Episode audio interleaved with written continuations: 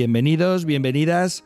Somos Nicole, Manuel, Andrés y Pep y esto es Iberoamérica de Cuento, un podcast mensual dedicado al mundo de la narración oral en Iberoamérica. Un podcast de la red de podcast emilcar.fm.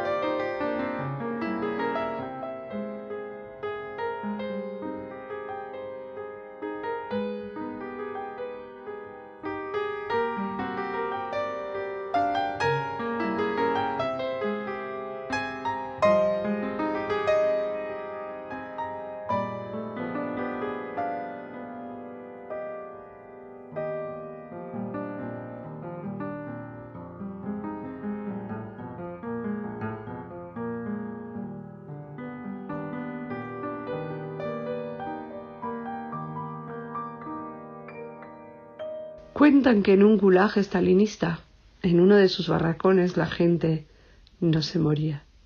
Y cuando fueron a averiguar por qué sucedía esto, descubrieron que en este barracón, cuando sonaba la sirena que anunciaba el toque de queda y se apagaba la luz, una mujer se sentaba en su litera y comenzaba a contar. Había una vez. Y durante el momento del cuento, la gente que vivía allí confinada, esperando la muerte, tenía la certeza de que otros mundos eran posibles, los mundos que vivían en los labios de la narradora. Cuentan que gracias a esta certeza la gente no perdía la esperanza y gracias a los cuentos la gente no perdía la vida. Cuentan que esta narradora enfermó y la gente de su barracón hacía parte de su trabajo y le daba parte de su comida, porque todos sabían que de la pervivencia de los cuentos de la narración oral, de la literatura, de todo eso que llamamos cultura y que nos recortan impunemente, depende de nuestra propia vida. Porque todos sabían que esto de los cuentos es para vivir.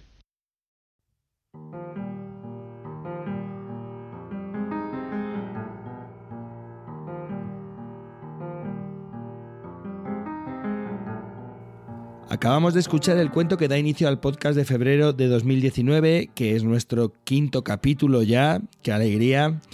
Este primer cuento de hoy se titula La narradora del Gulag y es un relato creado por la propia Ana Griot, que es quien lo ha narrado, y que está inspirado en un hecho real.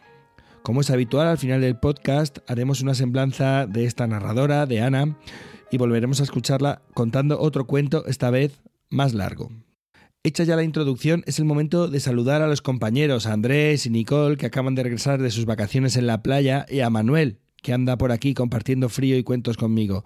Amigos, ¿cómo estáis? Hola, ¿qué tal? Por aquí Andrés. Bien, contento. Todavía de verano nos quedan algunos días de calor y contento de volver a grabar este podcast. Que se atrasó un poquito porque estábamos de vacaciones, pero esperamos que la gente lo, lo va a entender. Sí, muchas gracias por esperarnos aquí, Nicole. También desde el verano chileno y muy feliz para comenzar este nuevo capítulo. Hola, muy buenas a todos, muy buenas a todas. Nada, pues aquí Manuel de Legolas Colectivo Escénico desde Alcalá de Henares, Patrimonio de la Humanidad y cuna de Cervantes, Pep Bruno.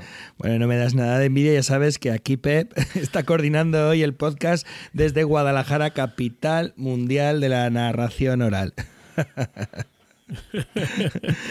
bueno, compañeros, como este es nuestro quinto programa, he pensado que estaría bien echar un vistazo a la acogida que el podcast, nuestro pequeño podcast Iberoamérica de Cuento, está teniendo.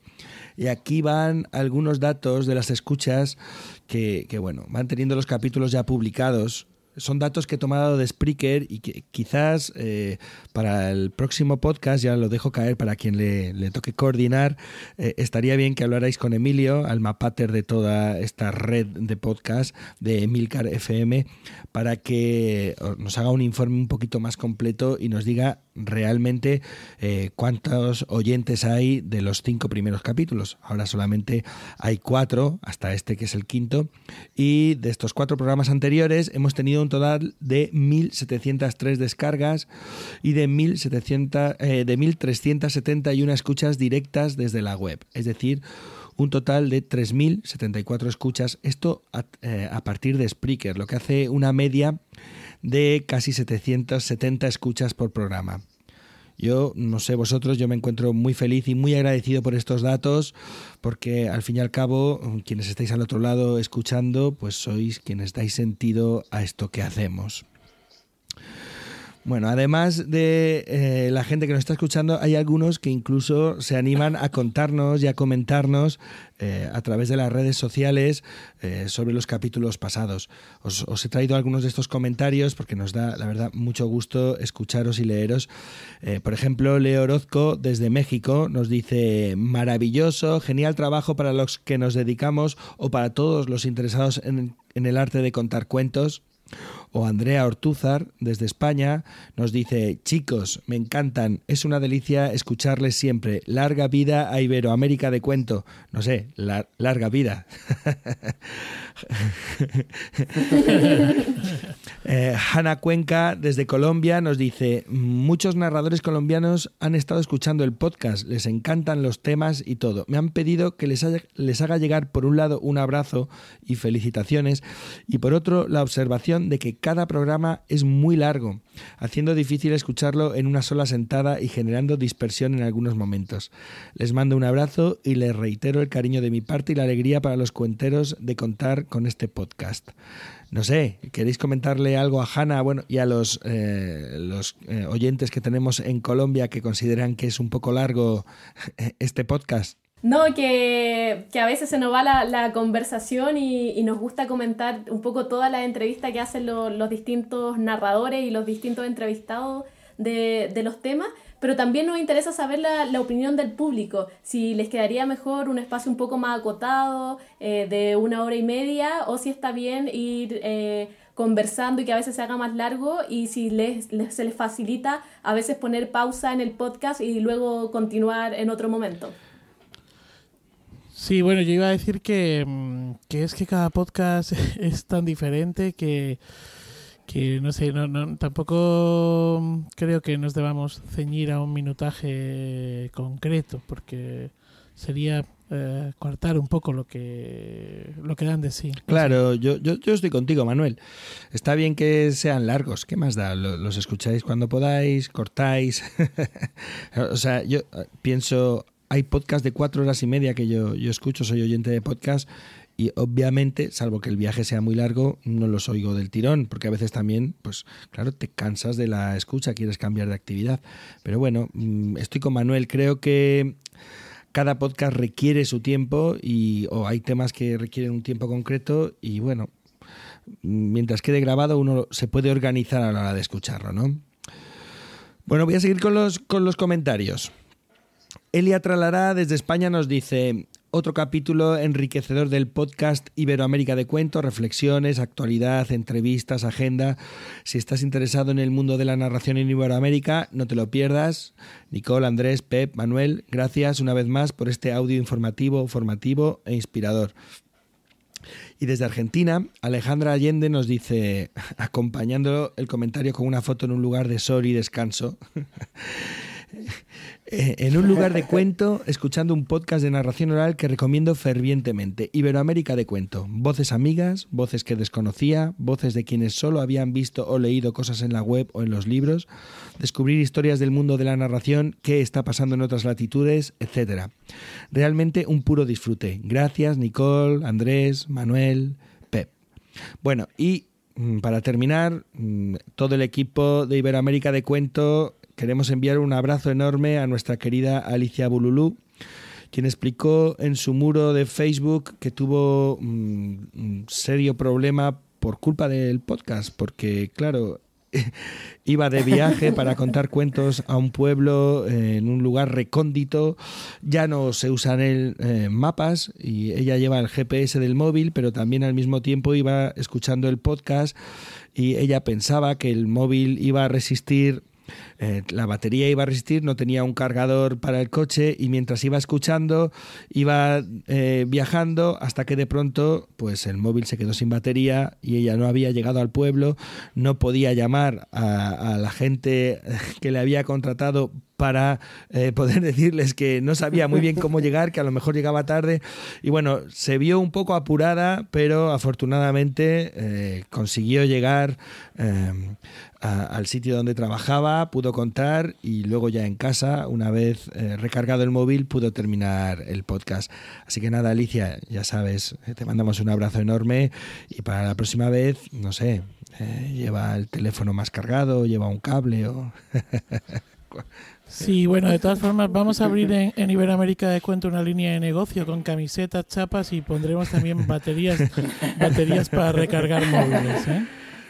Bueno, muchísimas gracias a todos, a todas por vuestros comentarios. Eh, son, ya sabéis, la gasolina que pone en marcha este proyecto.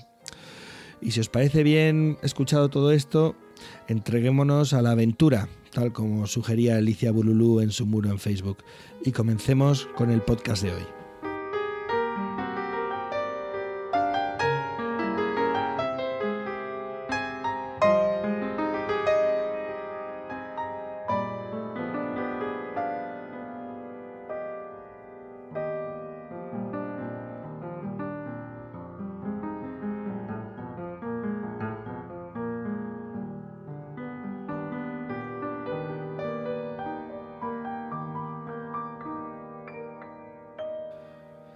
Este quinto capítulo de Iberoamérica de Cuento lo vamos a dedicar de manera monográfica al tema de contar ciencia ficción.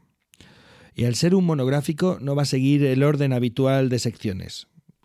Más o menos os presentamos aquí un plano para no perdernos en el viaje que os estamos proponiendo. Pues como muy bien ha dicho Pep, la sección El cuento fuera de escena nos la hemos traído al principio, como entrevista inicial, y para ello he entrevistado a Sara Barberá, compañera en esto del podcasting y de la red de Milcar FM, con su programa sobre libros y lecturas Habitación 101. Con ella he hablado sobre el género de ciencia ficción. Muy interesante todo lo que nos cuenta Sara Barberá. Por mi parte, yo eh, traigo una entrevista a Carolina Rueda, una entrevista, esto es mucho decir, una entrevista, una conversación fantástica porque hablar con ella es, es siempre un regalo. Ya sabéis, Carolina Rueda es narradora colombiana eh, que incluye en su repertorio un montón de cuentos de ciencia ficción. Eh, lleva más de 30 años contando, así que aprovechamos la conversación para hablar, además de sobre eh, contar ciencia ficción, pues para hablar sobre su trayectoria profesional y sobre el panorama de narración oral en Colombia. Bueno, por mi parte, yo voy a estar en agenda contando eh, de un evento que se realiza en Cuba por marzo, relacionado con el 20M. Y también voy a hacer al final una recomendación de un libro de cuentos de ciencia ficción realmente imperdible. Bueno, como nos contaba Pep al principio, el capítulo de hoy es un monográfico de ciencia ficción, por lo cual hemos entrevistado a tres distintos narradores que, a los cuales le hemos hecho cinco preguntas, las mismas cinco preguntas a cada uno, y nos han mandado audios con sus respuestas. Y le- los invito más adelante a que escuchemos y veamos, comparemos las distintas percepciones. Y estos narradores que cuentan ciencia ficción y que nos dieron sus perspectivas son Omar Saldivia de Chile, Marcela Romero de México y Alicia Moino de España. Y terminaremos el podcast, como nos ha dicho Andrés, con las recomendaciones de agenda, las recomendaciones eh, que no son de agenda y también el cuento último. Y sin más, si os, si os parece bien, vamos a comenzar.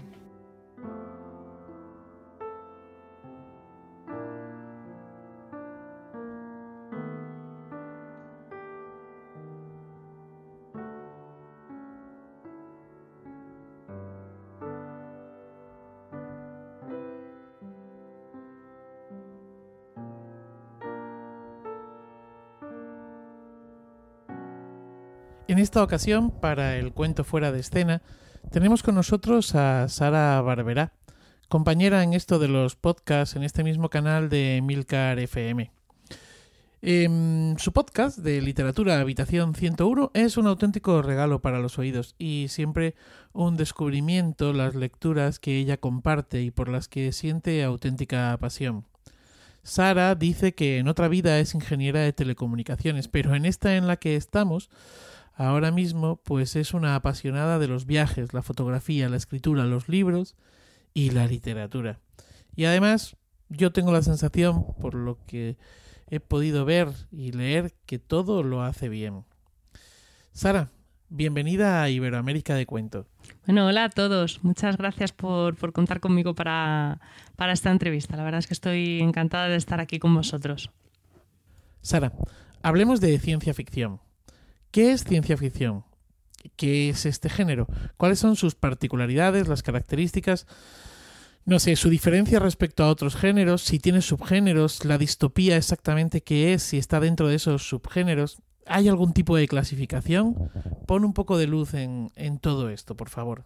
Bueno, la ciencia ficción eh, realmente es un género que ha existido siempre. Lo que pasa es que no fue hasta 1926 que la revista estadounidense Amazing Stories lo, acuñó como término como tal. Y también es verdad que es un género que empezó a cobrar fuerza realmente en el siglo XX, que es cuando se empezó a tener más interés por la ciencia, por el futuro, es cuando se empezó, también cuando se empezó a avanzar verdaderamente en, el terreno de la tecnología. Entonces, pues bueno, era como algo más, más tangible, ¿no? Eh, y bueno, ¿qué es ciencia ficción? Pues ciencia ficción es cualquier historia que nos hable de algo que no existe en el mundo que conocemos que se base en, avances tecnológicos, científicos, sociales y bueno, en las consecuencias que estos tengan para el futuro. Porque la ciencia ficción realmente de qué nos habla? Pues de todo lo que el ser humano puede soñar, de viajes en el tiempo, de viajes en el espacio, eh, contacto con alienígenas, naves espaciales, sociedades distópicas, apocalipsis, eh, robots, eh, futuro en general, vamos, lo que vaya a pasar, lo que está por venir, ¿no? Y bueno, es un, es un género muy amplio. Normalmente la clasificación más habitual, y a mí la que más me gusta, es la que mm, divide la ciencia ficción en base al uso que haga esta de la ciencia. Por un lado tendríamos la ciencia ficción dura, que es en la que encontramos mayor rigor científico, em, es en la que se recurre a la ciencia, como por ejemplo la física o la astronomía, sobre todo esta última, para explicar eh, lo que está pasando, para darle una base científica, solidez a mi argumentación. Si yo te estoy contando que mi nave estaba viajando a otro planeta, pues te voy a explicar eh, cómo lo hace, qué, en qué leyes físicas se basa, cómo he conseguido vencer las limitaciones. O sea, es un poco em, especular al respecto, pero con, teniendo en cuenta la ciencia y respetándola, ¿no? Es un poco la ciencia ficción que hacía Simov. Y luego la segunda, que es la ciencia ficción blanda, es todo lo contrario. O sea, al final me da un poco igual. Eh, te voy a contar que mi nave ha llegado de aquí a mm, Venus y me da igual que no tenga ninguna, no se sostenga, que no haya nada que me lo apoye, porque realmente me da exactamente igual eh, la ciencia, entre comillas, porque yo lo que te quiero contar es una historia. Y si mi historia necesita que la nave llegue a Venus, pues la nave va a llegar a Venus. O sea, me da igual que no tenga ningún respaldo científico. No es lo que lo prioritario en este tipo de novelas, ¿vale? No es lo que a mí más me importa, porque lo que yo te estoy contando es otra cosa. Yo te estoy hablando de una historia, de una historia humana, probablemente de una historia social. Entonces, pues bueno, lo demás es un poco adorno, un poco atrezo y no me voy a entretener en, tratar de explicarte por qué o intentar hacerlo sonar convincente.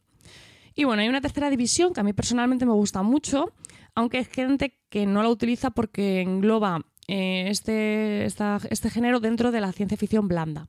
Pero bueno, sería la ciencia ficción social, que es la que habla de, bueno, especula sobre el futuro de las sociedades humanas, vamos, lo que son las distopías. Entonces, bueno, puede ser ciencia ficción blanda también, sí, porque realmente nos hace hincapié en la ciencia, te pueden hablar de algún avance, algún invento, pero no te suelen explicar cómo está desarrollado. Pero, mm, en mi opinión, creo que es algo completamente distinto porque al final el tema es otro distinto. O sea, te estoy hablando de la sociedad, de cómo va a evolucionar. Entonces, pues bueno, yo lo dejaría en esas tres divisiones. Y luego pues tenemos, podemos dividirlo también por temática, porque podemos tener la ciencia ficción posapocalíptica, la space opera, steampunk, eh, robótica, inteligencia artificial, distopía, ucronía, viajes en el tiempo y bueno, lo que se te ocurra, porque luego encima todo esto se puede combinar. Yo puedo tener una mm, distopía que además eh, incluya viajes en el tiempo o space opera o, ¿sabes? Es un poco eh, jugar con, la imaginación, con lo que tú quieras imaginar del futuro.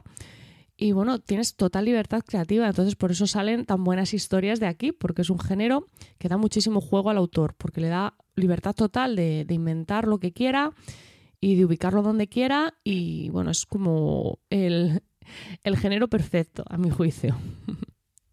Muy interesante todo lo que cuentas, especialmente la clasificación en tanto en cuanto al uso que se hace de, ella, ¿no? De la, de la ciencia ficción y de la ciencia. Me ha llamado mucho la atención y me ha resultado gracioso lo de dura y blanda. Vale. Eh, ¿Cuáles serían para ti eh, los hitos, los autores de referencia, los libros? ¿Qué no hay que perderse? ¿Qué, ¿Qué es lo que no hay que perderse? Bueno, curiosamente, uno de los libros más relevantes del género es una distopía, 1984, de, George Orwell, que además es, uno de mis libros favoritos. Y bueno, luego tenemos también eh, a Isaac Asimov, que además fue el, autor que sentó las, las, leyes de la robótica ¿no? en, en su novela. Y por ello es como se le considera un poco el padre de, de este género. Y luego tenemos también, pues, 2001, eh, Uno dice en el espacio, de Arthur C. Clarke, que luego se convirtió en, película. Eh, también fue bastante, bastante sonada, también fue un, hito en el género. O Las crónicas marcianas de, Ray Bradbury. Y luego, bueno, pues otras distopías que también han marcado bastante tendencia han sido Un mundo feliz, de Aldous Huxley. Eh, Fahrenheit 451, de Bradbury y eh, Sueñan los androides con orejas eléctricas de, Philip K. Dick, que al final dio lugar a, a la famosa Blade Runner, que es un, un, antes y un después, sobre todo en el tema de la estética, ¿no? de, esa visión del, futuro.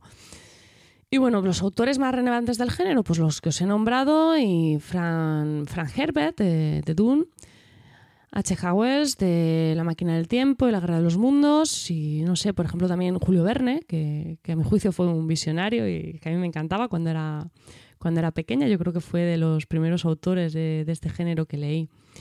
Bueno, es un género en el que, aunque parece que cuesta encontrar mujeres, eh, en realidad nada más lejos de la realidad. La autora más conocida es Úrsula K. de Los Desposeídos, La mano izquierda de la oscuridad, pero tenemos otras grandes voces femeninas en la ciencia ficción. Últimamente he estado leyendo mucho a Octavia Butler, eh, Parentesco, Amanecer, que es una maravilla, es una autora que escribe que, vamos, eh, de vicio, ¿no? Esto lo escribe súper bien. Y luego tenemos pues otras autoras eh, como Anne Leckie, eh, premiada con, un Nebula por Justicia Auxiliar, Connie Willis, con el libro del Día del Juicio Final, Claire Knott, eh, Ana Starobinets, de la que hablé en el podcast de, diciembre, con El Vivo, una distopía muy interesante. Y bueno, no, no podemos olvidar tampoco que la primera novela de ciencia ficción de la historia fue escrita por una mujer, Mary Shelley, la autora de Frankenstein, en 1818. Y en el panorama nacional, pues tenemos a Elia Barceló, a Lola Robles, a Nieves Delgado, Rosa Montero. Y bueno, si queréis conocerlas y os produce curiosidad saber cómo, escriben nuestras autoras eh, de ciencia ficción, pues una magnífica oportunidad son las antologías de distópicas y poshumanas, que recopilan relatos cortos de escritoras de ciencia ficción españolas. Y bueno, podéis encontrar relatos de estas autoras que os he dicho, de Emilia Parlo Bazán, de Sofía Rey, Ángeles Vicente, Susana Vallejo, vamos, eh, muchas autoras muy buenas y bueno, una forma muy, muy interesante de acercarse a ellas. Y bueno, y autores, autores hispanohablantes, eh, pues tenemos a Félix J. Palma con El mapa del tiempo, que es, una, es el primer tomo de la trilogía victoriana, que es una trilogía muy, muy, muy buena, muy interesante. Y bueno, tenemos a José Antonio Cotrina. Y luego también, pues otros autores que, a mí me gustan es eh, José Carlos Somoza, con, una novela como Zigzag, que me parece una idea muy interesante, o Ray Loriga con, su distopía Rendición. Y también pues señalar que la primera máquina del tiempo como tal eh, se describe en el espera, si Anacronopete de, de, Enrique Gaspar y Rimbaud. O sea que estamos fuertes en el género también en España. Madre mía, qué complejo y cuánto tengo que leer, cuánto tengo que aprender. Ay. Sara, conocemos la ciencia ficción desde la literatura y las pantallas, ¿no? Desde el cine, las series de televisión. Pero ahora la pregunta quizá sería, eh, ¿ha llegado la ciencia ficción a otras disciplinas artísticas? No sé, eh, al teatro, a... no sé, no sé. Cuéntanos. Por supuesto, de, de, hecho hace poco estuve en una representación, bueno, hace poco, hace un año así, una representación teatral que adaptaba al teatro la novela de, de Josh Orwell que os comentaba antes, 1984. Y de esa misma novela, que he podido estar buscando información y tal, he podido leer que existe también una ópera que se estrenó en 2005 en Londres. Y que por favor que la traigan a Madrid, que me encantaría verla. Y otras distopías que, se han adaptado al, al, teatro han sido Fahrenheit 451 y Un Mundo Feliz. Y también eh, la novela de Viaje a la Luna de Julio Verne. Y El cuento de la criada de Margaret Atwood, que también tiene ópera. Luego, pues tenemos por ahí Metrópolis, que es la película alemana de 1927, que está basada en la, en la novela de Thea von Harburg, que es la, la coautora del guion de la película junto a su marido. También tiene un musical que se puede encontrar en YouTube. Y bueno, es el género, es un género que realmente no se adapta muy bien a la forma teatral. Y como habéis podido ver un poco, las, adaptaciones son distopías en su mayoría. ¿Por qué? Pues porque los elementos comunes de la ciencia ficción, pues eh, cuesta un poco trasladarlos a escena. O sea, meter una nave espacial en un teatro, pues igual es complicado, ¿no? Entonces, pues bueno, es un poco la, la pega que tiene. Pero bueno, también hay otras otras disciplinas artísticas, por ejemplo la música, y hay canciones que nos hablan de, nos cuentan pequeñas historias que realmente son ciencia ficción, como Subterranean Homestics Alien de Radiohead, 39 de Queen, Space Oddity de David Bowie o Rocket Mad de, de Elton John que bueno, tratan pues al final sobre viajes espaciales, alienígenas, etcétera. Y bueno, hay muchas más. O sea, si os ponéis a buscar, hay un montón de canciones que nos hablan del futuro, de los extraterrestres, de viajes en el tiempo, de, o sea, de todo, ¿no? Y eh, así en versión española me viene a la cabeza eh, Llamando a la Tierra de Meclán, que es una versión de, de Serenade del Steve, Steve Millenball. Y si lo digo mal en inglés, me perdonáis, que se me da fatal. Y bueno, eso es una canción que realmente no hablaba nada de ciencia ficción, pero bueno, mi clan nos la llevó a la, ciencia ficción. Así que sí que, que, es un género que se trata en otras disciplinas artísticas, aunque es verdad que, que donde pega más fuerte quizás sea en, en cine y televisión. Qué interesante, Sara. Eh, bueno, antes has mencionado alguna obra de relato corto y bueno, pues para los que nos los que contamos cuentos, el relato corto es esencial. El cuento literario es una de nuestras fuentes. ¿Podrías hacernos alguna recomendación? ¿Clásicos, novedosos, eh, españoles? Bueno, como os comentaba antes, eh, las antologías de distópicas y poshumanas, que cuentan con varias autoras españolas, pues son bastante interesantes en el terreno del, relato corto, sobre todo para conocer el, panorama actual del género en nuestro país. Luego otro hallazgo que hice recientemente, y como os comentaba antes también, porque yo creo que os he hablado ya de todos los autores, eh, que os hablé en diciembre de ella, es Ana Starobinets, que, que es una autora que a mi juicio es muy interesante.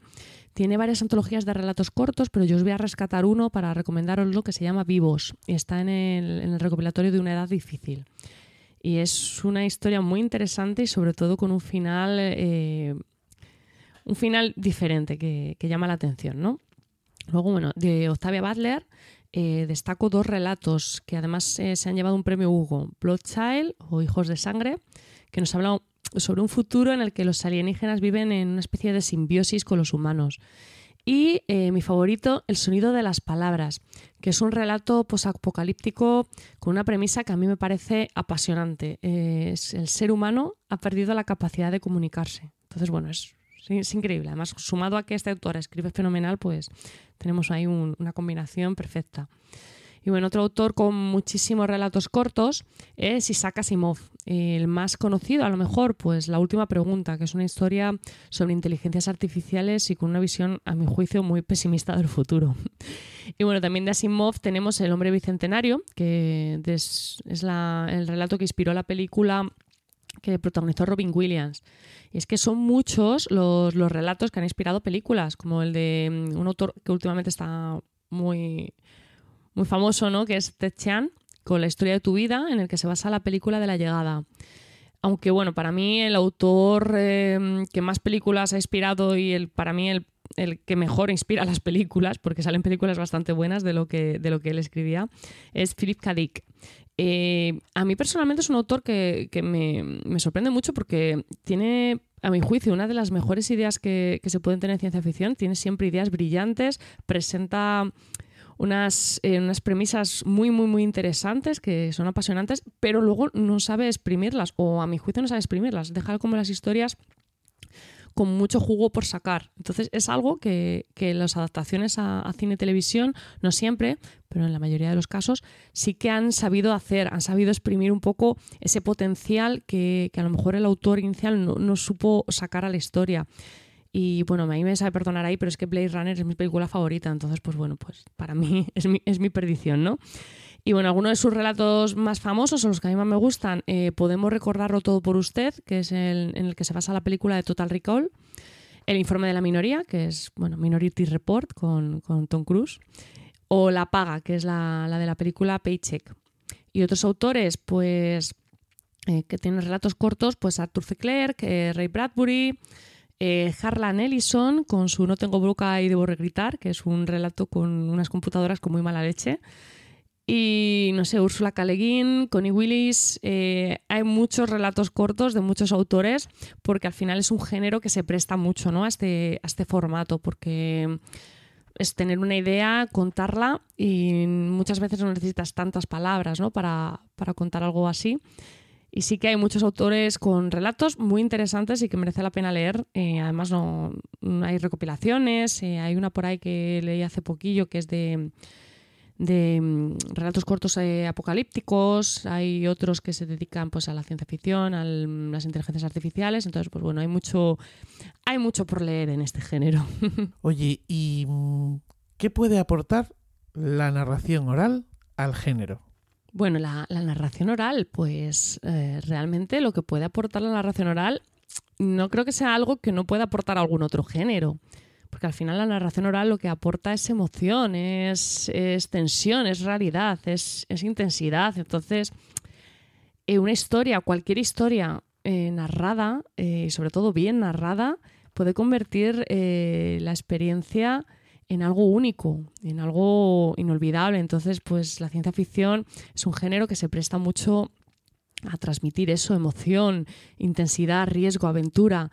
Entonces, la narración oral, pues le puede dar eso, ¿no? Realidad. Pues emocionante e instructiva ha sido esta charla contigo, Sara. Para los oyentes decir que Sara eh, o que a Sara se la puede escuchar en Habitación 101, un podcast mensual de literatura en el canal Emilcar FM y, se la puede leer, así como ver sus maravillosas fotos en su web sarab.es. Muchísimas gracias, Sara. En, Iberoamérica de Cuento tienes eh, tu casa y seguro, seguro que volveremos a charlar contigo en alguna ocasión más. Lo dicho, un placer y gracias. Muchas gracias, el placer ha sido sobre todo mío y por supuesto que, que contad conmigo cuando queráis, que estaré encantada de volver aquí, a Iberoamérica de Cuento.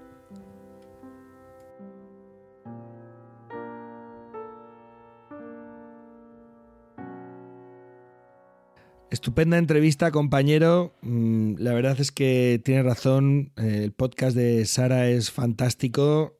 Eh, y lo que sabe esta mujer de literatura y de ciencia ficción es, es, enorme, es muchísimo. Así que ha sido como un punto de partida estupendo para este podcast dedicado a la ciencia ficción. ¿Os apetece comentar alguna cosa?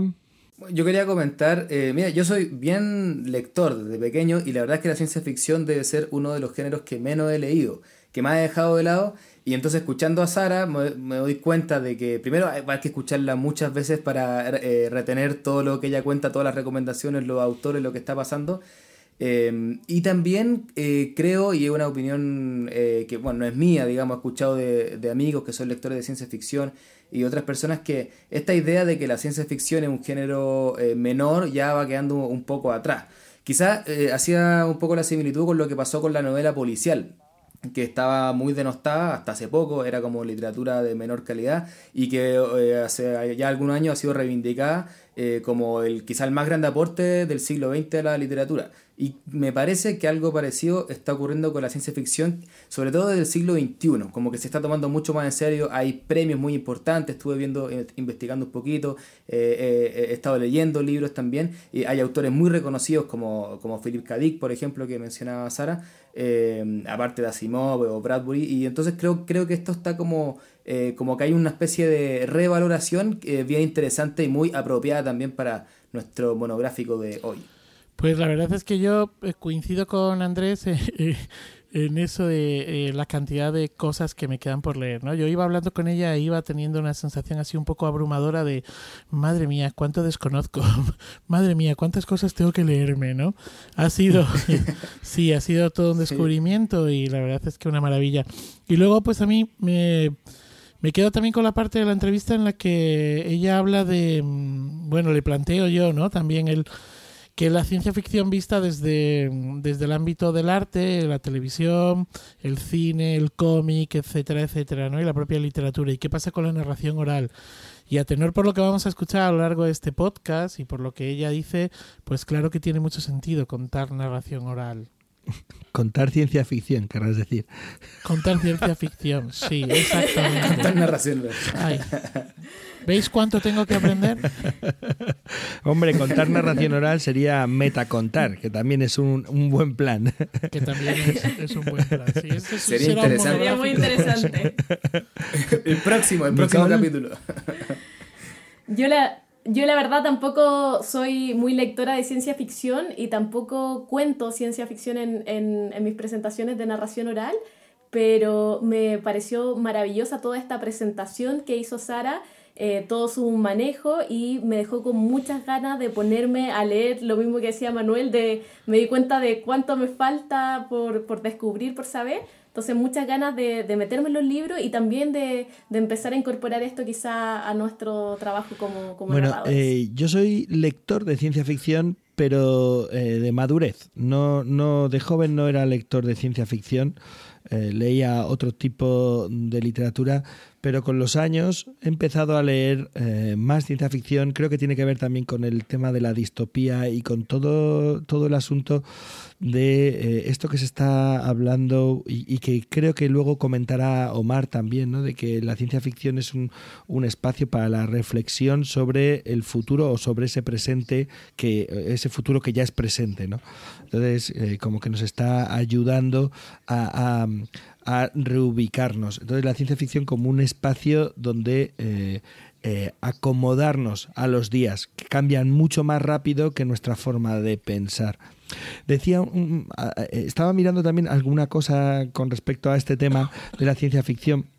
Y he leído en un pequeño artículo que decían que en realidad el nombre no debería ser ciencia ficción, sino que es una mala traducción del inglés que, que debería ser realmente ficción científica porque es una ficción que encaja dentro de los parámetros de la ciencia mm, más o menos tal como entendemos la ciencia los que no sabemos mucho de ciencia, claro. Y creo que no le falta razón, ¿eh? No, lo sé, que eh, está muy interesante porque, claro, busca un tipo de ficción en el que entre dentro de lo que es la metodología científica. Porque eh, la ciencia, o sea, la ficción ya existe, la idea de las hadas, eh, por poner un ejemplo, es, o de todo lo simbólico de los monstruos, por ejemplo, de la mitología, todo eso ya, esa ficción existía, pero claro, dentro de la lógica científica no encaja no encaja un hada o no encaja un fantasma, por poner un ejemplo. Pero en cambio, eh, que un vehículo pueda volar eh, encaja dentro de esa ficción con parámetros científicos, de hecho existen vehículos que vuelan, eh, me refiero obviamente a los aviones, pero que, que, los coches pudieran llegar a ser voladores, eh, es algo que también, de alguna manera, nosotros, desde nuestra mirada mm, moderna, es algo posible. ¿no? Eh, todos estos precursores que hubo, que hablaron de una ficción que sería posible, pues, pues empezando por Julio Verne, que es uno de los autores que cita como los Claro, precursores. está- Sí. Estaba pensando en Todo- él, claro. Nos van anticipando, preparándonos para ese futuro que ya está aquí o que ya es pasado. ¿no? Es, una, es un tema eh, muy interesante. Y, y- y una cosa que se me olvidó decir antes de, de presentar la entrevista es que avisar a todos los oyentes que hubieran cogido papel y lápiz porque es una, una conversación con Sara para ir tomando notas. O sea, os recomiendo que volváis para atrás y volváis a escuchar porque en verdad eh, eh, la erudición es enorme, las citas, las referencias son un montón y da lecturas para un rato largo, largo y para meterse de lleno en este mundo. Bueno, pues si no tenéis nada más que comentar, si queréis entramos eh, ya con la conversación con Carolina Rueda. Perfecto. Pues sin más preámbulo, vayamos con ella. Estuve con Carolina Rueda hace unos meses en Bogotá y estuvimos hablando ahí en el salón de su casa. Y esta es la conversación eh, que, como os he dicho en el, en el principio, en la introducción, pues hablamos un poco de su trayectoria. Estaba en plena celebración de los 30 años de, de- como narradora oral. Em, y además hablamos también del panorama de la narración oral en, en Colombia y dedicamos la tercera parte de la conversación a hablar sobre ciencia ficción, a contar ciencia ficción y veréis que es muy, muy interesante. Os dejo con ella.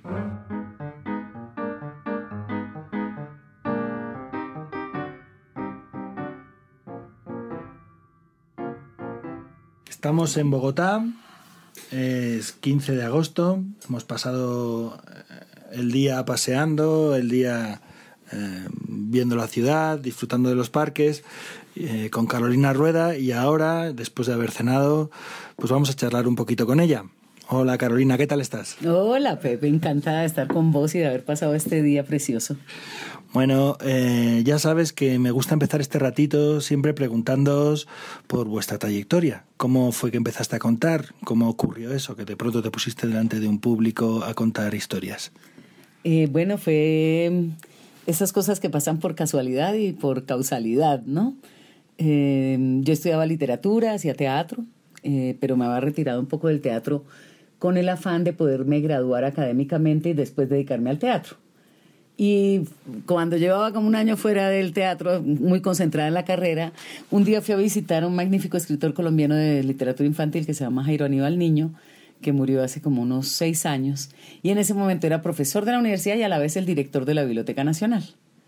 Entonces yo lo buscaba, yo ya no estaba de alumna suya, sino de vez en cuando, cuando me daba como el patatús, yo me iba a buscar a Jairo Aníbal porque era un hombre que era una- un poder en la palabra muy impresionante, como de recuperación, de confianza, de... Sí, sí, yo iba buscándolo a que me diera como luces, pues, y en eso era muy bello. Entonces lo fui a buscar en un momento y resulta que no empezaba, eh, hablé con él por teléfono, quedamos de que yo iba al siguiente día, al siguiente clase, que era como un miércoles, ese primero no fui porque me desperté tarde, al segundo lo mismo porque vivía muy lejos de, de donde estaba la biblioteca de donde está la Biblioteca Nacional y al tercero aunque me levanté tarde y todo me fui y dije aunque llegué media hora tarde llego, eran como tres horas de clase y llegué. Y cuando llegué estaba un taller de narración oral escénica de Garzón Céspedes, de Francisco Garzón Céspedes, el maestro cubano. Y bueno, y aquí se dice, había una expresión de los viejos que era se me pegó la aguja, que era cuando tenías discos de acetato, que se ponía la aguja y se rayaba el disco y la aguja se quedaba brincando. Entonces decía, uy, se pegó la aguja, ¿no? Un poco eh, en extensión significa esta cosa de que quedas como amarrado a la actividad eternamente y ahí, pegada la aguja, empecé a contar cuentos. Y bueno, fuiste a ese taller, me imagino que después del taller eh, continuaríais contando pues a, a título individual o en grupo, en algunos espacios, pero era un momento de como emergente aquí en Colombia, porque estamos hablando de, de qué año más Fin, o menos. eh, 88, año 88. Entonces, lo curioso es que Garzón eh, eh, como que dictó unas consignas, por decirlo de alguna manera, que fue, van, eh, necesitamos que empiecen a contar cuentos en lugares que sean para público adulto y que no se cobre, pero que se le demuestre al adulto que puede oír cuentos, porque los cuentos están asociados solo con los niños. Entonces, claro, éramos un grupo de la universidad, pero quiero decir, el grupo correspondiente, no yo, sino los que de verdad tenían la clase con Jairo Aníbal ese miércoles, estaban en primer semestre. Pero ese primer semestre era muy curioso porque era un primer semestre de gente que en su mayoría ya venía de otras carreras y estaba haciendo la literatura como segunda carrera de su vida. Entonces no eran tampoco muchachos tan pequeños, ¿no? Pero estamos hablando de gente que, es que en vez de tener 17 tenía 19 o 20. Sí, o sea, viejos de 21, una cosa como así. Sí, los que eran grandotes podrían tener 23. Esos ya eran pues antiguos. Eh, pero en general éramos, pues, y, y, yo que caí ahí por casualidad, porque yo ya iba en quinto semestre, ¿no? A la vez había una gente de, eh, como Garzón llegó a un festival iberoamericano de teatro, que fue el del año 88, que fue el primero que hubo, em, dio funciones y sus talleres. Ahí eh, asistieron pues teatreros del país, titiriteros, gente que trabajaba con niños, actores, ¿no? Gente variopinta que tomó el taller con Garzón. Entonces esos cada cual quedó como con el, el, bichito por ahí y a la vez este grupo de, las de la universidad que quedó por ese taller que terminó dando en la Biblioteca Nacional, porque por un tema, como insisto, las casualidades y las causalidades, se le enredaron las visas. entonces, no las tarjetas, ¿no? sino las visas. Cubano, finales, de, eh, principios de los 90, bueno, era complicado moverse para él, ¿no? Entonces, en un enredo, se tuvo que quedar en Colombia como un mes. Y en ese mes, pum, pum, pum, fue que fuimos cayendo un montón de, personas. El TPB, un teatro que había eh, muy emblemático, que también le, dio, pues, le, propuso un taller ahí. Entonces, claro, de repente él alcanzó a tocar en, ese, en esa avenida y estaba él en un momento como muy centrado. No sé cómo explicártelo. Yo creo que todos lo hemos visto en nosotros y en otros Em, hay momentos en que estás como con toda la ecuación redonda, ¿no? Mm. Entonces comunicas fácilmente, te relacionas, tu idea se transmite con facilidad, es colectiva, siendo tuya es colectiva. Y un poco ese fue el momento 88 de Garzón en Colombia. Pero, sin embargo, eh, eh, quizás en Colombia hay arraigó menos ese movimiento de narración oral escénica que, abanderaba eh, eh, Francisco, ¿verdad? Sí. Claro, lo que pasa es que ocurrió una cosa y fue que él como que despertó. Una cosa que aquí estaba adormecida, pero que estaba viva. Entonces, em, claro, empezando porque donde pegó muy fuerte fue en los estudiantes universitarios. Entonces, que éramos polluelitos, pues 18, 19 años.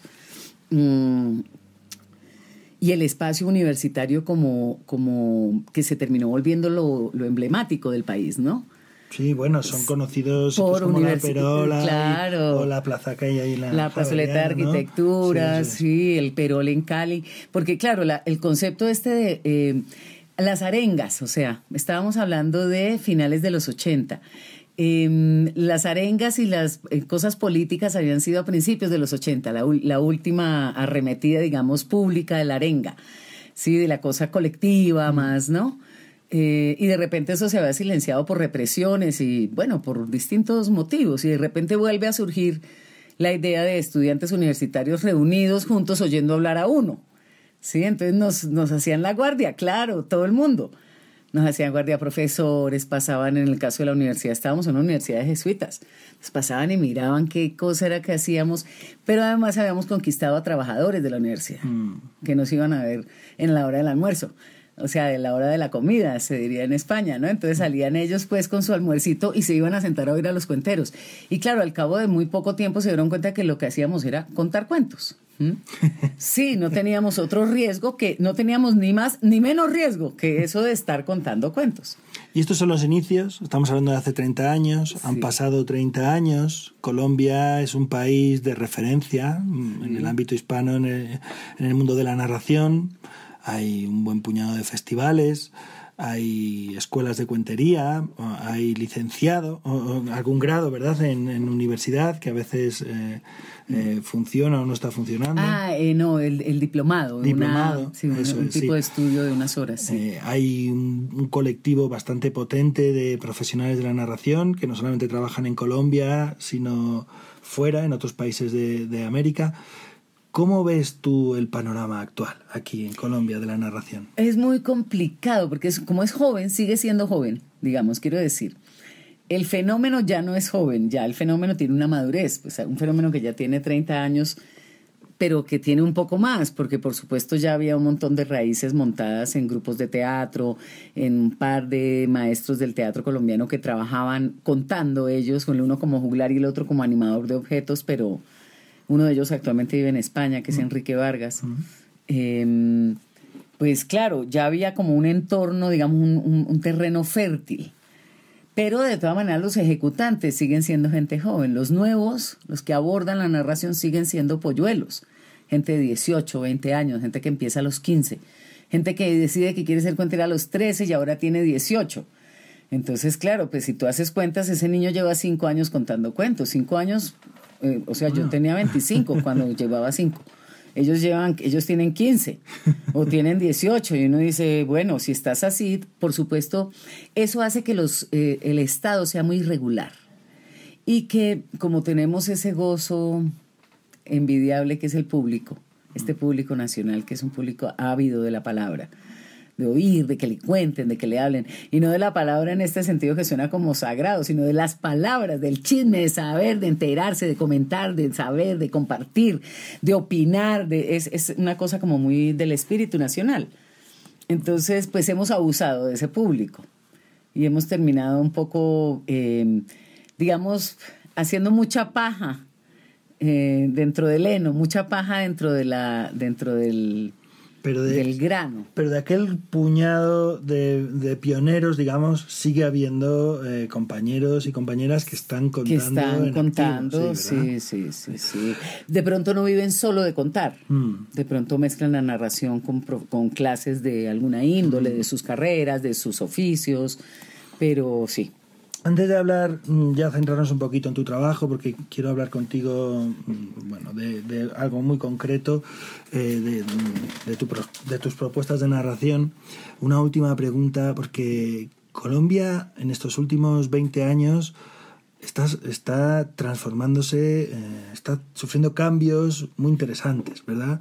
Viviendo cambios más que sufriendo, viviendo cambios muy interesantes el arte, la cultura están jugando un papel muy relevante en estos cambios. ¿La cuentería también?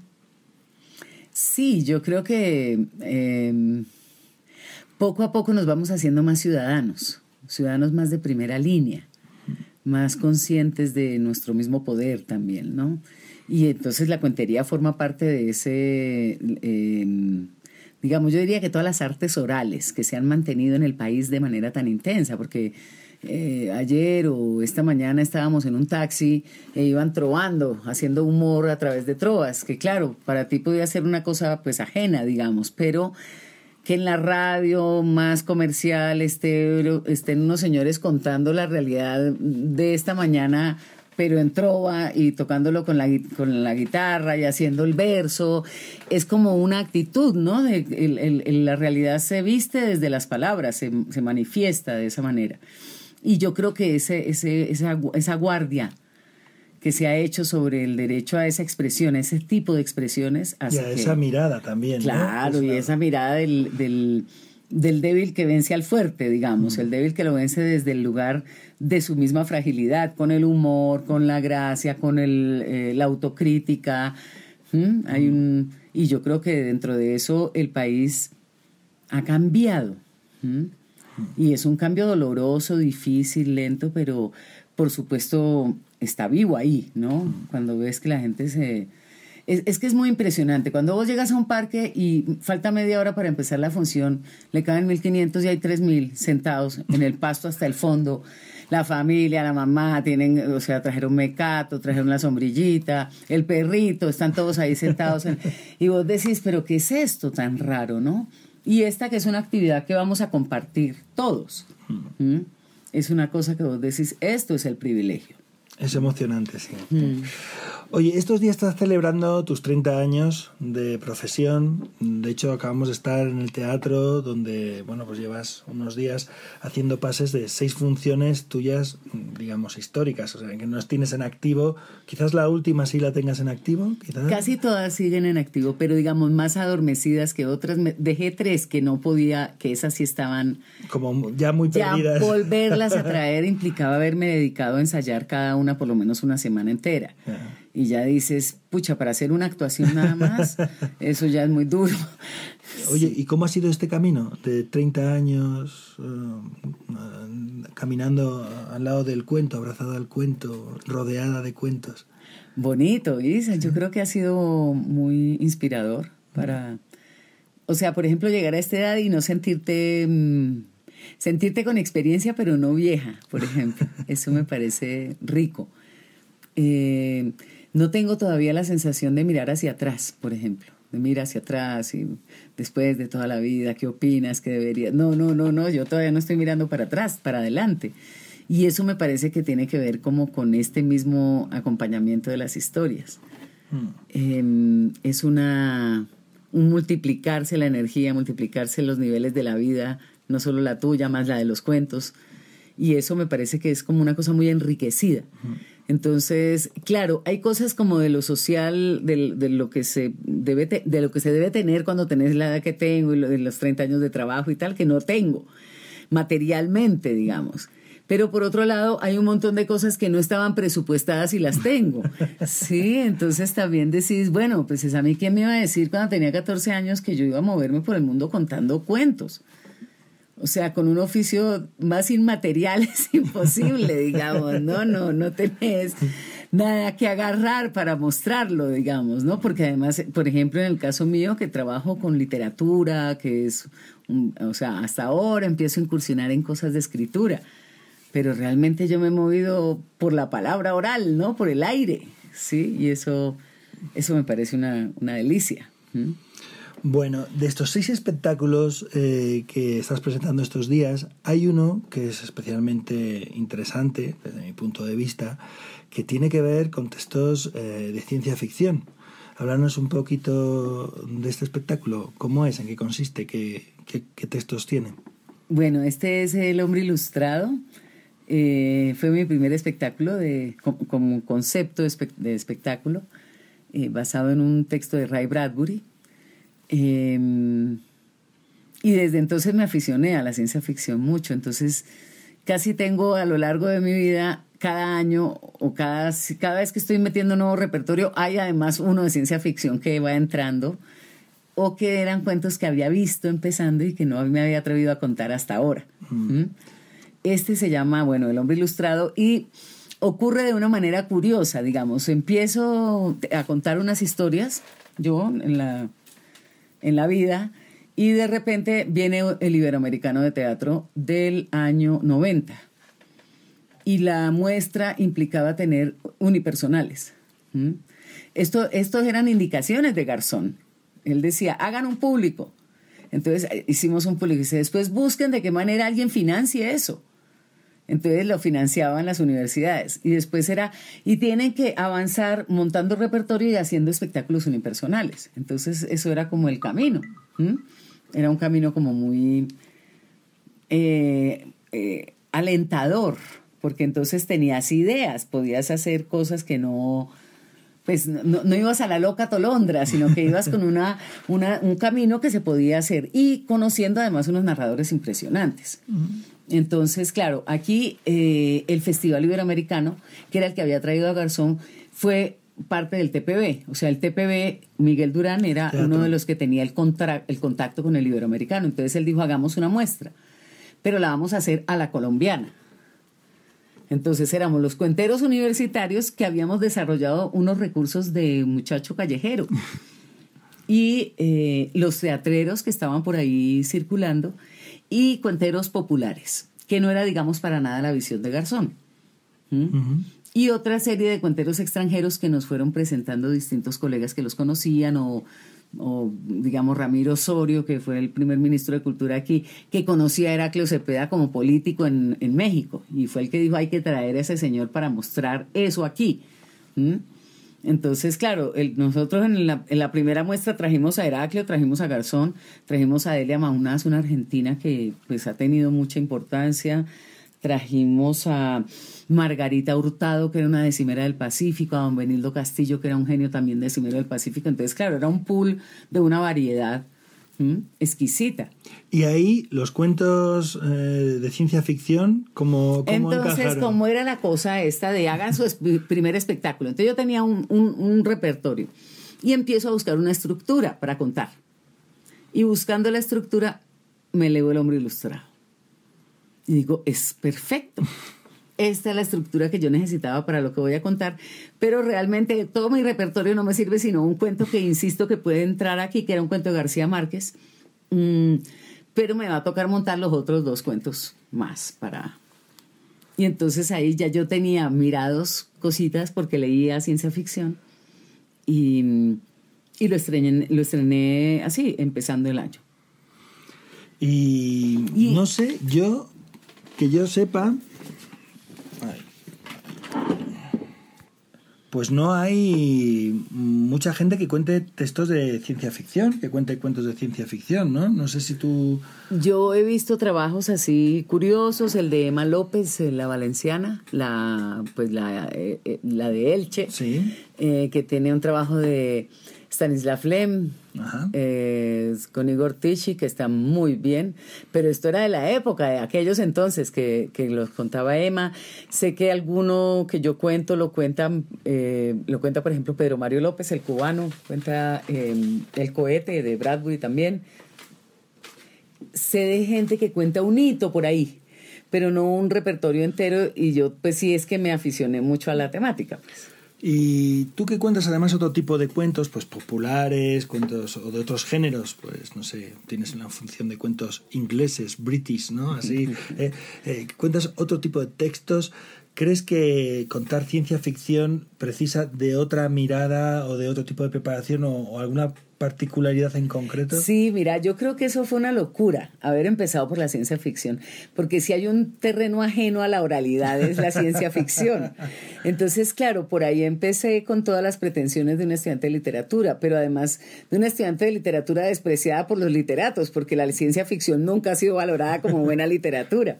Pero a mí me resultaba muy conmovedora muy siempre me, me, aficioné desde muy niña, pero no tenía la oportunidad porque mis hermanos, mis dos hermanos que son hombres, no iban a películas de ciencia ficción, a ellos Star Wars, no, yo me volvía loca por ver eso, por la isla misteriosa, por Julio Verne, a ellos les parecían, eran más de acción, digamos, mm. que de ciencia ficción, pero yo sí fui de ciencia ficción, soy de generación ciencia ficción.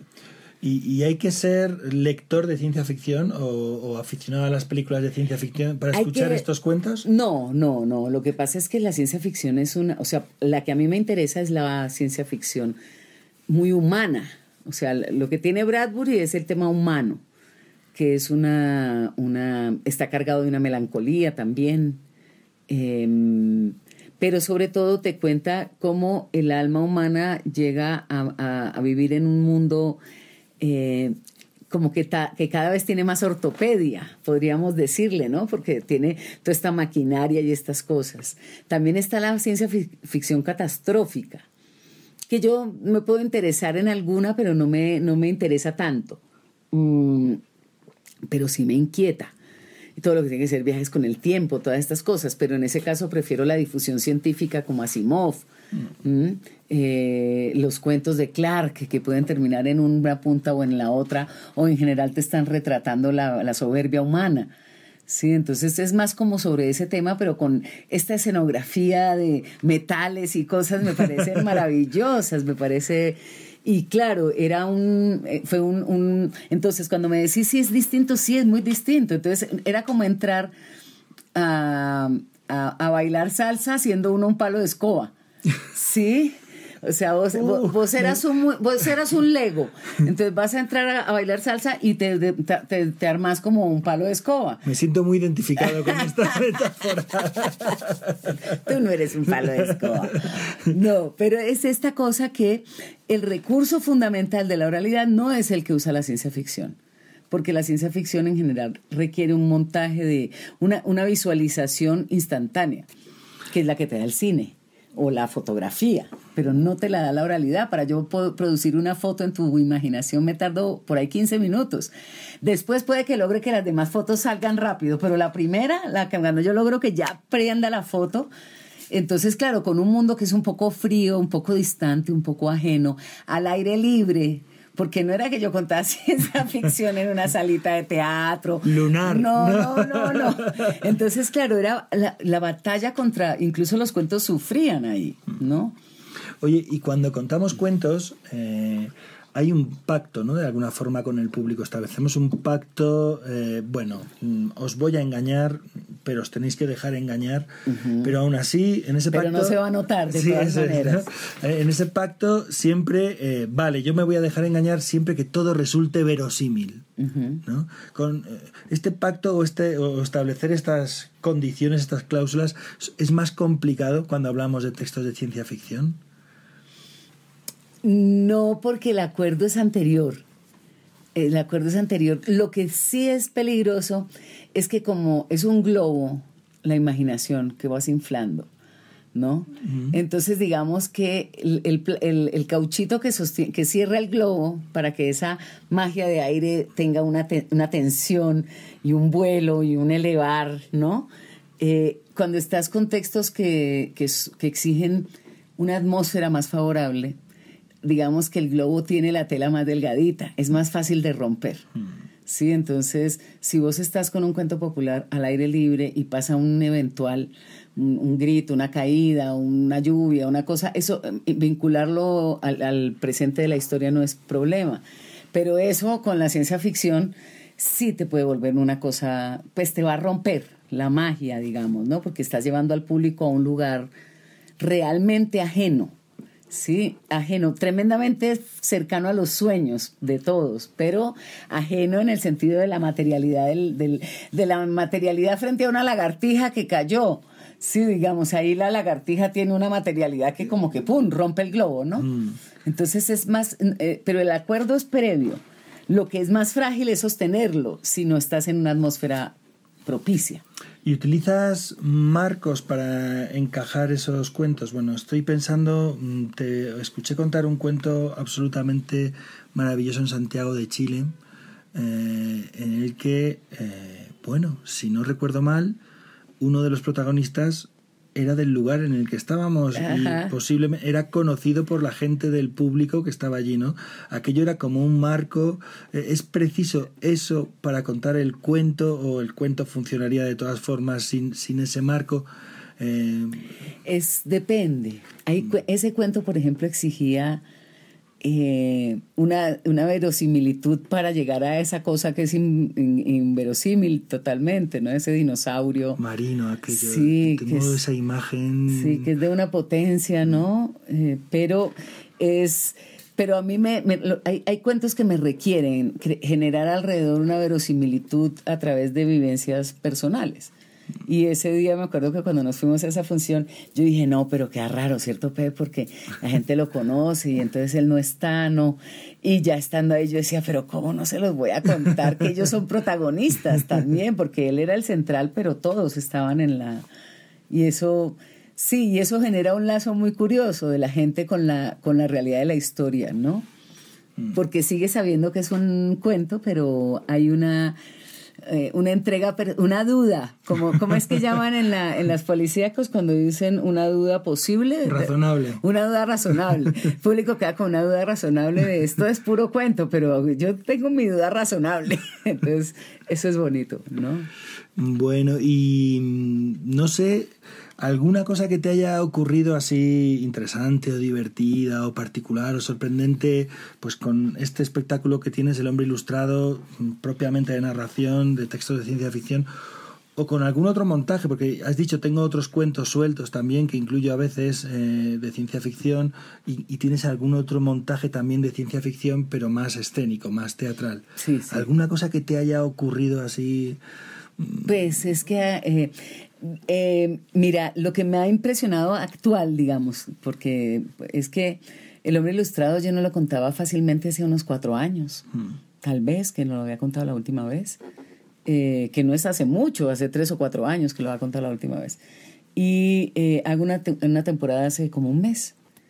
Y cuando me encuentro con el espectáculo, le encuentro eh, una dimensión Eh, fui público por primera vez del espectáculo, digamos. Lo hice, pero al mismo tiempo no, no terminaba de estar en él ni de estar afuera de él. Era un, un lugar muy extraño ese encuentro con el trabajo, ¿no? Un- una cosa como de ciencia ficción. Como de ciencia ficción, tal. Como que no soy, pero sí soy, pero esto es como un viaje en el tiempo, pero esto es lo que me recuerda. Pero esto yo todavía me pregunto, es un- una, una situación de incertidumbre. Eh, pero a la vez eh, una memoria de que faltaba algo que yo no terminaba de encontrar. Entonces hice esas funciones en la pesquisa de esa búsqueda e insertándole una novedad que eran dos cuentos que yo quería contar desde el primer día que yo monté este espectáculo en el año 90. Yo quería esos dos cuentos, pero no me atrevía a contarlos porque me parecían muy difíciles. Entonces puse otros que me parecían menos difíciles, que tampoco lo eran, era un engaño, o sea, a primera vista parecían, pero hay un cuento, por ejemplo, de Stanislav Lem que se llama El Mujerotrón.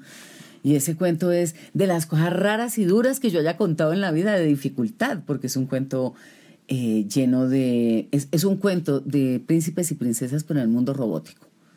Entonces los personajes son personajes que tienen nombres de robots, las emociones pasan por cables, por aceites, por otras cosas, ¿no?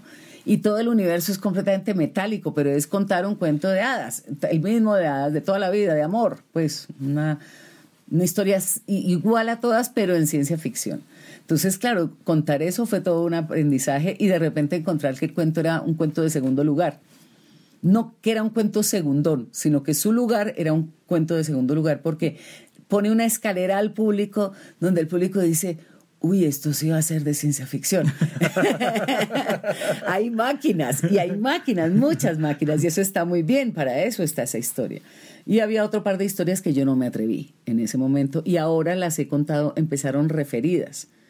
Entonces en funciones, en contadas abiertas, de repente me iban saliendo.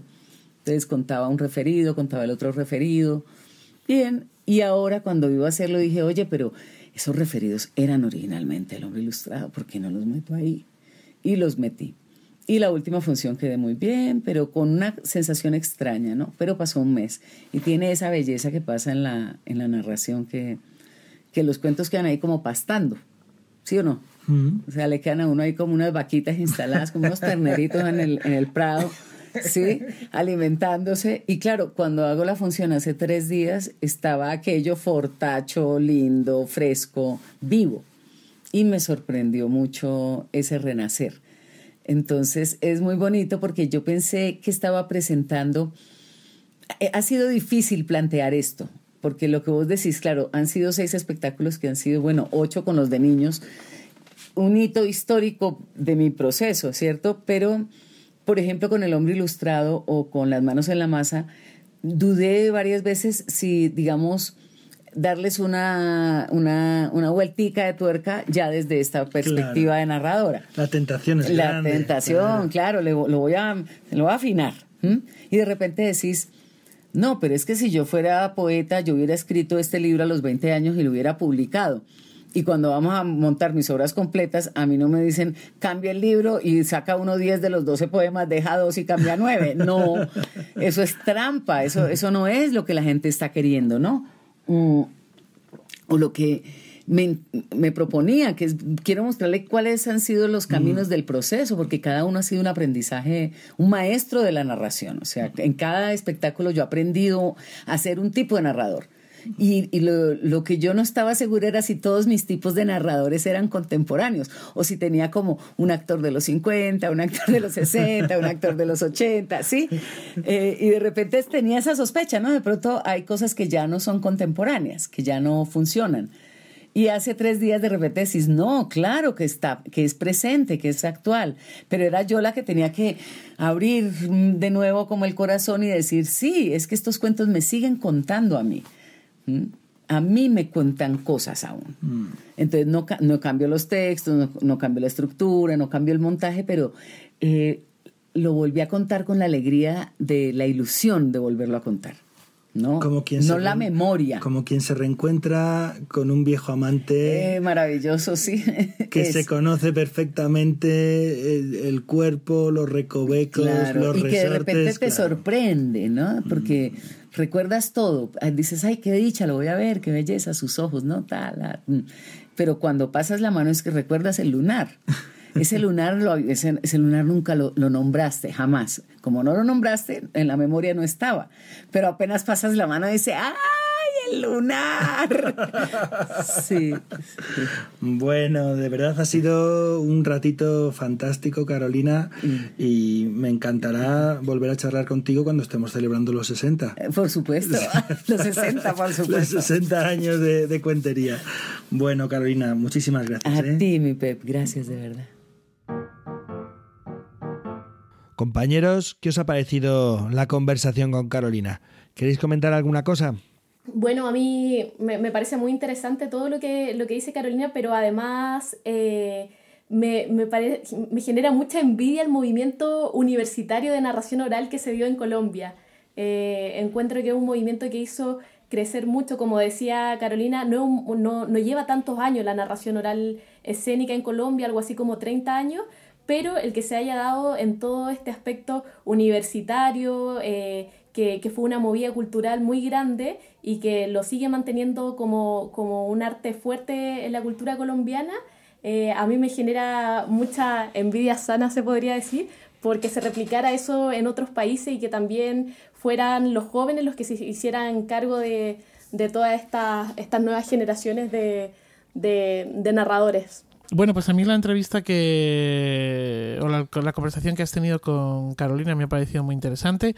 Me ha gustado mucho eso que también comentaba Nicole, ¿no? De la idea de un, todo un movimiento universitario vinculado a la, la universidad y me ha hecho pensar en mis años universitarios y en si hubiese tenido esa oportunidad en lugar de ir a jugar al mus a la cafetería de la facultad cuando no quería estar en clase. Seguro que más hubiese aprendido. Eh, hay una cosa que me ha, bueno, que no, no sé si me ha chirriado, pero sí que me ha, me ha dejado un poco así y es cuando ella habla de que para contar ciencia ficción, o al menos a mí me ha parecido entenderlo así, que para contar ciencia ficción se necesita como una especie de eh, voz diferente, que el ambiente tiene que estar más cuidado.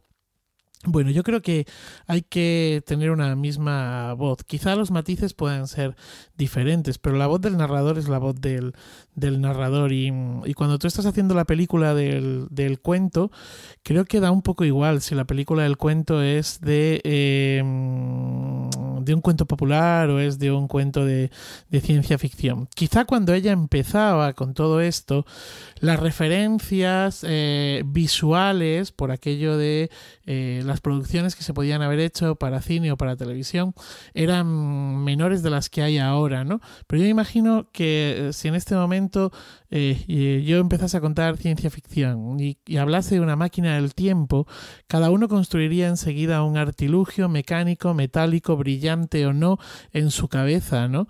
Si a eso lo añades, eh, el narrador eh, le añade pues toda una serie de elementos eh, visuales propios, pues no sé, no sé qué os parece esto que estoy contando. Bueno, eh, yo discrepo un poco contigo, pero si queréis que seguimos con el turno de, de comentario y luego ya eh, te hago la réplica. ¿Sí? Vale. Bueno, aprovecho de comentar yo. Son dos cositas que quería comentar. La primera respecto también lo que decía eh, Nicole del movimiento universitario y todo eso. Porque me llama la atención que lo que contaba Carolina es que esto va como hacia finales de los 80, ¿no? Empieza como a resurgir esta idea de contar. Como decía Carolina, no, no es que o sea, estaba viva, solo que estaba como adormecida. Pero además es justo una época en que la violencia en Colombia, que sabemos que sufrió mucho por eso, eh, eh, comenzaba a, tomar eh, fuerza. Ya son los años en que empieza a aparecer lo, los carteles de narcotraficantes. Y entonces como que es como que justo en ese momento aparece con mucha fuerza la cuentería. Y esto me hace recordar a, un poeta popular chileno, cantor popular, de principio del siglo XX, se llamaba Bernardino Guajardo, y él, don Bernardino, decía que mm, el pueblo nunca se olvida de cantar respecto a las matanzas y a todo, decía, pero sí, pero el pueblo no se olvida de cantar. Y entonces en este caso a mí se me ocurre que también podríamos decir que el pueblo no, se olvida de contar, o sea, como que eso estaba ahí, y cuando empieza la, la violencia vuelven a contar porque eso eh, me imagino que lo hacía sentirse eh, bien, eh, reunirse, encontrarse en una comunidad. Bueno, eso como que me gustó mucho y me llama la atención también.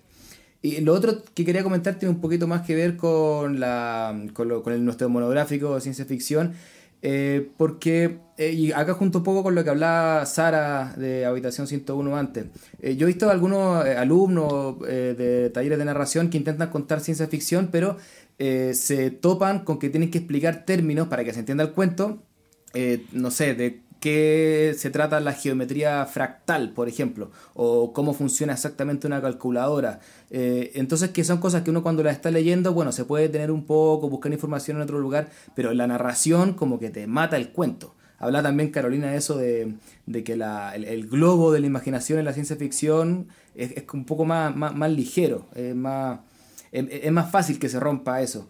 Em, y entonces eso me hace sentido cuando eh, Carolina yo lo he escuchado contar, por ejemplo, el cohete de Bradbury y, mm, que no, tiene necesariamente que, saber el, que escucha cómo funciona el cohete para entender el cuento, sino que la importancia tiene que ver con la imaginación, con las relaciones familiares y el cohete viene a ser como una excusa para hablar de todas esas cosas. Entonces quizá pienso que esto que hablaba Sara de estas tres distinciones entre ciencia ficción eh, dura, blanda y la otra eh, que sería un poco más de distopía, quizá eh, lo que pasa es que para contar ciencia ficción es muy difícil contar la dura y que uno tendría que ir, al menos primero, no digo que no se pueda el otro, pero por la blanda o por la distópica, como ha hecho, contaba ella. Ah, es fantástico esto, esto último que has comentado. Estoy bastante de acuerdo, porque en realidad mm, no, o sea, la ciencia ficción al fin y al cabo es ciencia, sí, pero es sobre todo ficción y la ficción para que nosotros la creamos ha de resultar verosímil. Eh, entonces, el problema que planteas, que has planteado, no si tengo que explicar que es una, eh, un fractal, entonces a lo mejor ahí estoy sacándote del cuento para explicarte una cosa que a lo mejor no me interesa o me cuesta o, no entiendo y eh, todo me empieza a resultar inverosímil o me empieza a interesar menos. Entonces, lo importante es la verosimilitud y muchas veces con la ciencia ficción blanda, la verosimilitud está muy cercana de lo cotidiano. ¿No? Es más o menos es así. En, en, cuanto a lo que has comentado tú, Manuel, de la, de la misma voz, pues mira, yo creo que los narradores tenemos voces muy diversas. Mm, yo creo que somos, eh, eh, a la hora de contar, es verdad que somos una persona que está contando, pero es distinta la voz que, tenemos cuando contamos. Eh, no hablo de una voz física, obviamente, sino hablo de ese cuentista que lleva dentro, ese narrador que llevamos dentro. Es un narrador distinto cuando contamos a niños, cuando contamos a bebés, cuando contamos a adolescentes o cuando contamos a adultos y estamos hablando solamente de los tipos de públicos, con los géneros es posible que también esté ocurriendo. De hecho, recuerdo ahora en la introducción de las memorias eróticas, em, de, hay un escritor... Ay, ahora no me, no me va a salir el nombre. Aquel, aquel escritor de los años 80, en su autobiografía erótica decía en la introducción que contar todas esas experiencias había desarrollado en él una voz propia que no, sabía que tenía. Eh, eh, era este hombre, Manuel, lo mismo me puedes ayudar, que decía, es famoso en España porque apareció en un programa de televisión diciendo eh, que había venido a hablar de su libro. Ay, ay, no me sale. Ah, em, sí, estoy mayor, estoy mayor. Yo también, también. Ay. En fin, en cualquier momento va a salir, va a salir. Bueno, en fin. Me imagino a la gente escuchando y diciendo, hombre, ¿cómo nos están acordando de tal persona? bueno, eh, entonces, en el caso de la, de la ficción, eh, de la ciencia ficción, eh, una misma voz para contar términos que se alejan bastante de lo cotidiano y que a veces son cuentos de, ciencia ficción dura, como, como ha, señalado Andrés, es muy complicado. Mira, te voy a poner un ejemplo cinematográfico. ¿Habéis visto Interestelar? En, en Interestelar hay un momento en el que el, protagonista escapa de las tres dimensiones. Eh, y, entra en un lugar que tiene 10, 12 dimensiones. Es dificilísimo de ver y de entender viendo la película una única vez. Yo creo, a mí me resultó complejo, hablo ahora a, nivel, a, título personal. ¿eh? Eh, y yo creo que es una propuesta interesante, rica, compleja, pero claro, es ciencia ficción. Entonces te quiere llevar a un sitio de 12 eh, dimensiones habiendo o de ocho dimensiones habiendo dos dimensiones en la, en la pantalla, ¿sabes? Entonces, eh, eso eh, te genera un, te golpea fuerte como, como persona que ha dicho, venga, me siento aquí para que me engañes, pero quiero creerme que me estás engañando bien, ¿sabes? Y no, y no quiero estar aquí pensando, bueno, ¿esto qué es? Entonces la ciencia ficción se aleja a veces de todos esos parámetros tan cercanos de lo cotidiano. No sé, no sé qué pensáis vosotros. Sí, es verdad que la ciencia ficción se aleja de los parámetros de lo cotidiano, de lo habitual, etcétera, y que precisamente hay que intentar buscar esa verosimilitud, ¿no? Y que quizá precisamente, pues, esa eh, ciencia ficción eh, blanda, distópica y demás, pues sea lo que más eh, próximo pueda estar a, a, nuestro oficio de la narración oral, ¿no? aún así, yo creo que dándote la razón, porque yo también así lo siento, que no, no tengo, no, no cuento de la misma manera para bebés que para adultos, ni cuento eh, ni, ni, para adolescentes. Yo no sé, quizá es que esto, el tema de la voz, es algo de lo que tendríamos que hablar en algún, en algún podcast posterior, ¿no? Pero yo creo que la voz es una voz única. Lo que pasa es que luego hay unos matices, ¿no? Que son precisamente los que, los que hacen que eh, te adaptes al, terreno. Y en ese sentido, yo decía, claro, a lo mejor en los años eh, 80 o finales de los 80, eh, hablar de determinado tipo de cosas que, que no, no, no, éramos capaces de, o que el cine, la televisión no la habían puesto ante nuestros ojos, eh, pues era más complicado, ¿no? Pero hoy en día, eh, no sé, la palabra eh, cohete o la palabra máquina del tiempo, ¿no? ¿Cómo es una máquina del tiempo? Pues es que yo creo que es bastante fácil que todo el mundo, cuando uno dice eh, construyó una máquina del tiempo, se pueda empezar a imaginar cosas, ¿no? Si además en la narración tú haces la foto, no sé, iba por ahí. Bueno, puede ser, pero mmm, es algo de lo que hablan también más adelante eh, Alicia, Omar mmm, y, Marcela. Eh, esta idea de que, eh, claro, tienes que crear una atmósfera, tienes que ubicar una historia en un espacio a veces alejado del contexto, ¿no? Y, y esto precisa una manera de contar también eh, quizás distinta, con unos recursos distintos, unos usan recursos distintos, otros no, bueno, ya lo veremos más adelante, ¿no? Pero yo creo que tiene que ver un poco con esto. Tenemos voces diversas a la hora de contar y quizás la ciencia ficción por la propia particularidad ¿no? de, de, de las historias que cuenta, eh, pues, pues precise una voz propia. No lo sé. Ahora veremos qué nos cuentan los entrevistados de después, ¿no? Bueno, Manuel, Nicole, Andrés, ¿tenéis alguna cosita más que queráis comentar o pasamos al, a la siguiente sección? Yo solamente comentar que eh, cuando cumpla 30 años contando también quiero hacer 6 espectáculos de narración oral con, mi, con, mis mejores cuentos. Lo encuentro buenísimo, muy bueno. Yo haría yo las 6 funciones seguidas. No, excelente.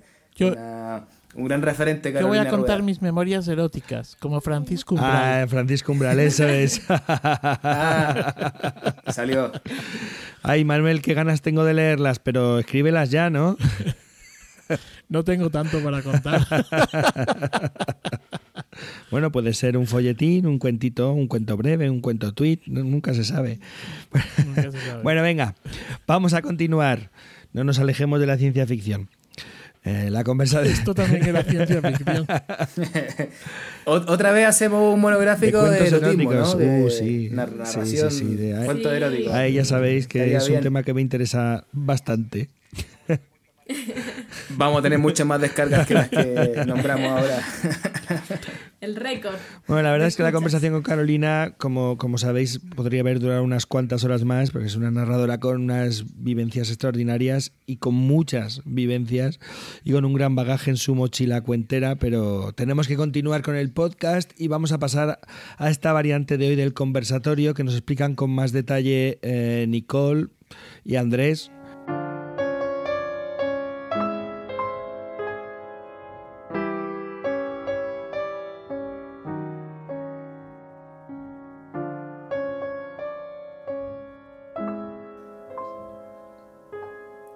Bueno, justamente hoy, como decía Pep, tenemos una variante del, conversatorio que va a ser una especie de conversatorio ampliado o una mesa de diálogo. Y por lo mismo no había querido yo opinar antes cuando estábamos hablando de Carolina Rueda de la voz propia, porque los tres narradores que van a escuchar a continuación se refirieron muy bien a las distintas voces de acuerdo a la experiencia personal de cada uno, contando en el escenario eh, espectáculos de ciencia ficción. Y lo que pasa es que en esta oportunidad elaboramos cinco preguntas para enviarle a tres cuentistas distintos para que respondieran de acuerdo a su repertorio de ciencia ficción. Y les voy a contar quiénes son estos narradores a los que entrevistamos. La primera persona es Alicia Moino, que tras años de experiencia como actriz en distintos medios empieza a contar en 1995, primero junto al grupo Cháchara y después en solitario. Ha contado en diversos festivales, en teatros, bibliotecas y también imparte talleres de formación. Además, entrevistamos a Marcela Romero, que es oriunda de México y es narradora oral escénica de la Escuela de Francisco Garzón Céspedes. Céspedes, perdón. Marcela ha participado en talleres de creatividad para la población de niños indígenas y como narradora profesional se ha presentado también en diversos festivales internacionales y en México ha realizado una extensa trayectoria.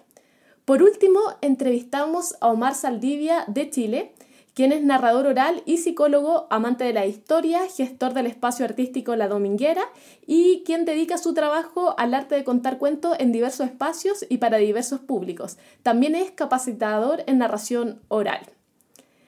Y bueno, como les comentaba, a ellos le hicimos cinco preguntas distintas y vamos a comenzar con la primera pregunta que es ¿por qué cuenta ciencia ficción? Y estas fueron las respuestas de Alicia, Marcela y Omar.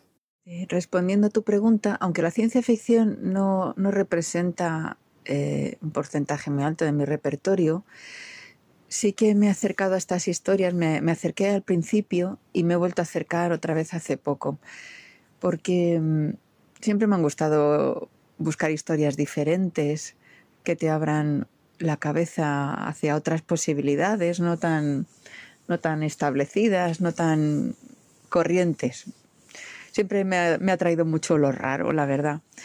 Y, me gustan esas historias que, que a veces no acabas mucho de entender, ¿no? Yo siempre espero que el público sea más inteligente que yo y lo acabe de entender o que entre ellos y yo encontremos algo. Por mucho que trabaje las historias, siempre vas encontrando algún camino nuevo, algo que cuando llevas ya mucho tiempo contando encuentras, ah, esto es por aquí, por allá. Entonces me gusta un poco tirar del impulso, de, sentir que esa historia te ha, atrapado por algo que a lo mejor más adelante vas a desvelar. Y, la ciencia ficción tiene todos esos ingredientes. La ciencia ficción me gustaba aún antes de decidir contar cuentos. Tengo muchos años eh, leyendo porque la posibilidad de la construcción de mundos nuevos y de la creación de nuevos espacios en otros mundos siempre me llamó la atención. Creo que otros mundos existen, creo que otras formas de vida pueden existir, no creo que seamos eh, los únicos, eh, no soy homocentrista y esta posibilidad de viajar a otros universos siempre me llamó la atención. Eh, cuando yo empecé a contar cuentos, no, la ciencia ficción no fue extrañamente algo que yo quisiera contar inicialmente, pero sí lo seguía leyendo. Después em, llegó a uno de mis aulas, yo formo narradores hace muchísimos años, eh, un joven también aficionado a la ciencia ficción, un biólogo de la Universidad Nacional Autónoma de México y empezamos a hablar de cuánto nos gustaba la ciencia ficción y él empezó a contar ciencia ficción. Y como yo tenía la oportunidad de verlo y asesorarlo, empecé a ver todas las posibilidades. Extrañamente nunca lo había buscado como una eh, posibilidad mía. Eh, poco a poco me fui metiendo cada vez más a partir de conversaciones con él, de prácticas y gustos em, similares y hace no mucho eh, me gané una beca del Fondo Nacional para la Cultura y las Artes de México para montar algunos espectáculos. Y entre ellos se me ocurrió uno que tuviera que ver no solo con ah, la ciencia ficción, sino también con eh, la palabra como fuerza creativa. Cuento ciencia ficción porque creo que es un género que sintetiza y, sirve de encuentro a varias temáticas que desde que tengo memoria me han fascinado. Recuerdo esas tardes infinitas siendo niño, jugando a tratar de volar, luego la fascinación que me dio por los dinosaurios a partir de Jurassic Park, la búsqueda de vida extraterrestre, los viajes en el tiempo y creo que todas esas cosas son las cosas que han alimentado en mí el gusto por contar cuentos de ciencia ficción. Y también a eso se ha sumado que en el último tiempo, en los últimos años, he tenido la posibilidad de participar de ciertos encuentros de ciencia y arte en la que me he encontrado con la maravillosa novedad de que científicos de todas partes del mundo ven la necesidad en pleno siglo XXI de ir matizando o ir más bien comunicando el descubrimiento de la ciencia.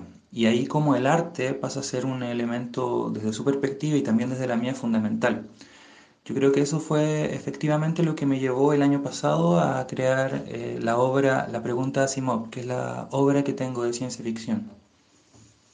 En definitiva, yo creo que cuento ciencia ficción porque me permite mezclar aquellas fascinaciones que tenía desde la infancia con las necesidades también que veo en el día de hoy. Bueno, bien interesantes las respuestas. Para ir entrando en materia, ¿queréis comentar algo? No, simplemente eh, que me parecía como natural que, en el caso de Omar, por ejemplo, eh, cuenta ciencia ficción porque, porque le gusta, así como eh, a algunos nos gusta contar tradición oral porque nos dice algo, nos gusta. Em, y, claro, y tiene que ver como con, con, la trayectoria de cada uno. Quizá en el caso de Marcela es un poco distinto, aunque ella dice que era lectora, pero le, llega un poquito más, más por, por casualidad. Bueno, como cada uno va llegando por, por distintas partes, pero si lo siguen haciendo es obviamente porque les gusta. Sí, bueno, yo creo que ahí el, el tema del gusto y la apetencia que vuelve a salir en, en otro momento, ¿no? Con, con si se debe o no se debe contar ciencia ficción o algo así. Em, es un tema de, de, lo que a cada uno le gusta, poco más puedo decir. Sí, sumo mis palabras. En, en, los tres casos se nota el placer que sentían desde antes por la ciencia ficción que los llevó a querer llevar este placer al escenario y a transmitírselo al público. Bueno, a mí me ha gustado mucho cuando Alicia ha dicho que lo que busca es lo raro, lo diferente, lo nuevo, por contar cosas nuevas, por contar cosas no vistas, ¿no? Eh, mundos nuevos, y que eh, enlaza con lo que comenta Marcela también de esa palabra como fuerza fuerza creativa eh, capaz de crear eh, nuevos mundos. De hecho, mm, mira, lo de Marcela me llevó a la Biblia. ¿eh? porque en el principio fue el verbo y en realidad pues Dios aparece casi como un cuentista, ¿no? Porque Dios dice, hágase la luz, ¿no? Y se hace la luz, que es en realidad lo que hacemos también nosotros. Lo que pasa es que ellos lo aplican de alguna forma a la, al, al, género de la ciencia ficción, ¿no? Creas nuevos mundos pues igual que hizo Dios. Es una cosa para los creyentes, ¿eh? es, una cosa que me, que me, me, pareció muy interesante. También Omar eh, comentaba que, claro, a él le interesaba porque mezcla las fascinaciones y, que sintetiza las temáticas que siempre le interesaba a él, pero que también él comenta que eh, es una propuesta artística muy cercana también a la comunicación científica, que, ahora no sé cómo será en, América, pero acá en España, bueno, hay eh, hace ya rato de, los monólogos científicos. De hecho, en la escuela de verano de AEDA, eh, en varias ocasiones, eh, entre el alumnado había, en vez de narradores, había gente que se dedicaba a hacer monólogos científicos y que, bueno, están en giras, que llenan teatros y, que se, eh, se, dedican a divulgar. Hay bastantes canales eh, de vídeo, incluso programas de televisión, que hacen divulgación científica desde la palabra, desde las historias. Entonces, eh, hay como una vinculación, una relación entre las tres respuestas que me ha, me ha parecido bien interesante. Bueno, Pues eh, si no queréis comentar nada más, eh, Nicole, ¿cuál es la siguiente pregunta? Bueno, la siguiente pregunta que le hicimos a los narradores era si antes de contar cuentos de ciencia ficción eran lectores de este género. Y estas fueron las respuestas de Alicia, de Marcela y de Omar. Eh, más que ser lectora, he sido, he sido muy lectora. Ahora de vez en cuando leo, vuelvo a leer algún relato porque, por ejemplo, Ray Bradbury, que me encanta, eh, siempre se puede volver a leer, encontrar cosas y sobre todo porque el año pasado monté el espectáculo Ray Bradbury era manchego y entonces volví a, a releer muchas cosas suyas para, para añadir otros cuentos. Pero sobre todo fui, fui muy lectora en mi adolescencia, que yo creo que es la edad, eh, y vamos, que la ciencia ficción es ideal para esa edad te engancha por muchas cosas, porque te saca de este mundo en el que normalmente no estás muy colocado, no has acabado de ubicarte y te, y te abre a otras a otros lugares, a otras propuestas, a otra posibilidad, ¿no? El mundo de la fantasía absolutamente libre. Y yo de pequeña era, me encantaban las series estas que ponían en la tele de, de los invasores y había una que era también, cada capítulo eran historias distintas, cada cual más extraño, se llamaba Los límites de la realidad o algo así, o la de la otra dimensión, algo, no me acuerdo muy bien cuál era el título, pero a mí me encantaba. Yo creo que la poesía y la ciencia ficción son los las, las, salidas que pueden enganchar a la lectura a mucha gente joven y, y que además les pueden ser de gran ayuda. Por eso, por eso mismo, porque dan otras soluciones. Te dicen, puede ser esto y por qué, y por qué no puede ser lo otro. Entonces, bueno, eh, aparte de, eso, de los clásicos, eh, Isaac Asimov, bueno, a mí es que la película, por ejemplo, de Viaje Alucinante me llevó directamente a, buscar el libro. Eh, Lovecraft, Angela Carter, Ursula K. todas escritoras feministas que daban una visión del mundo, donde le daban la vuelta a la tortilla completamente y a mí eso me, me fascinaba. Así que sí, de, de joven fue, fui muy lectora de ciencia ficción. Entonces se me ocurrió montar un espectáculo que tuviera como principio, como primera historia y como última historia, algo surgido de la literatura de la ciencia ficción.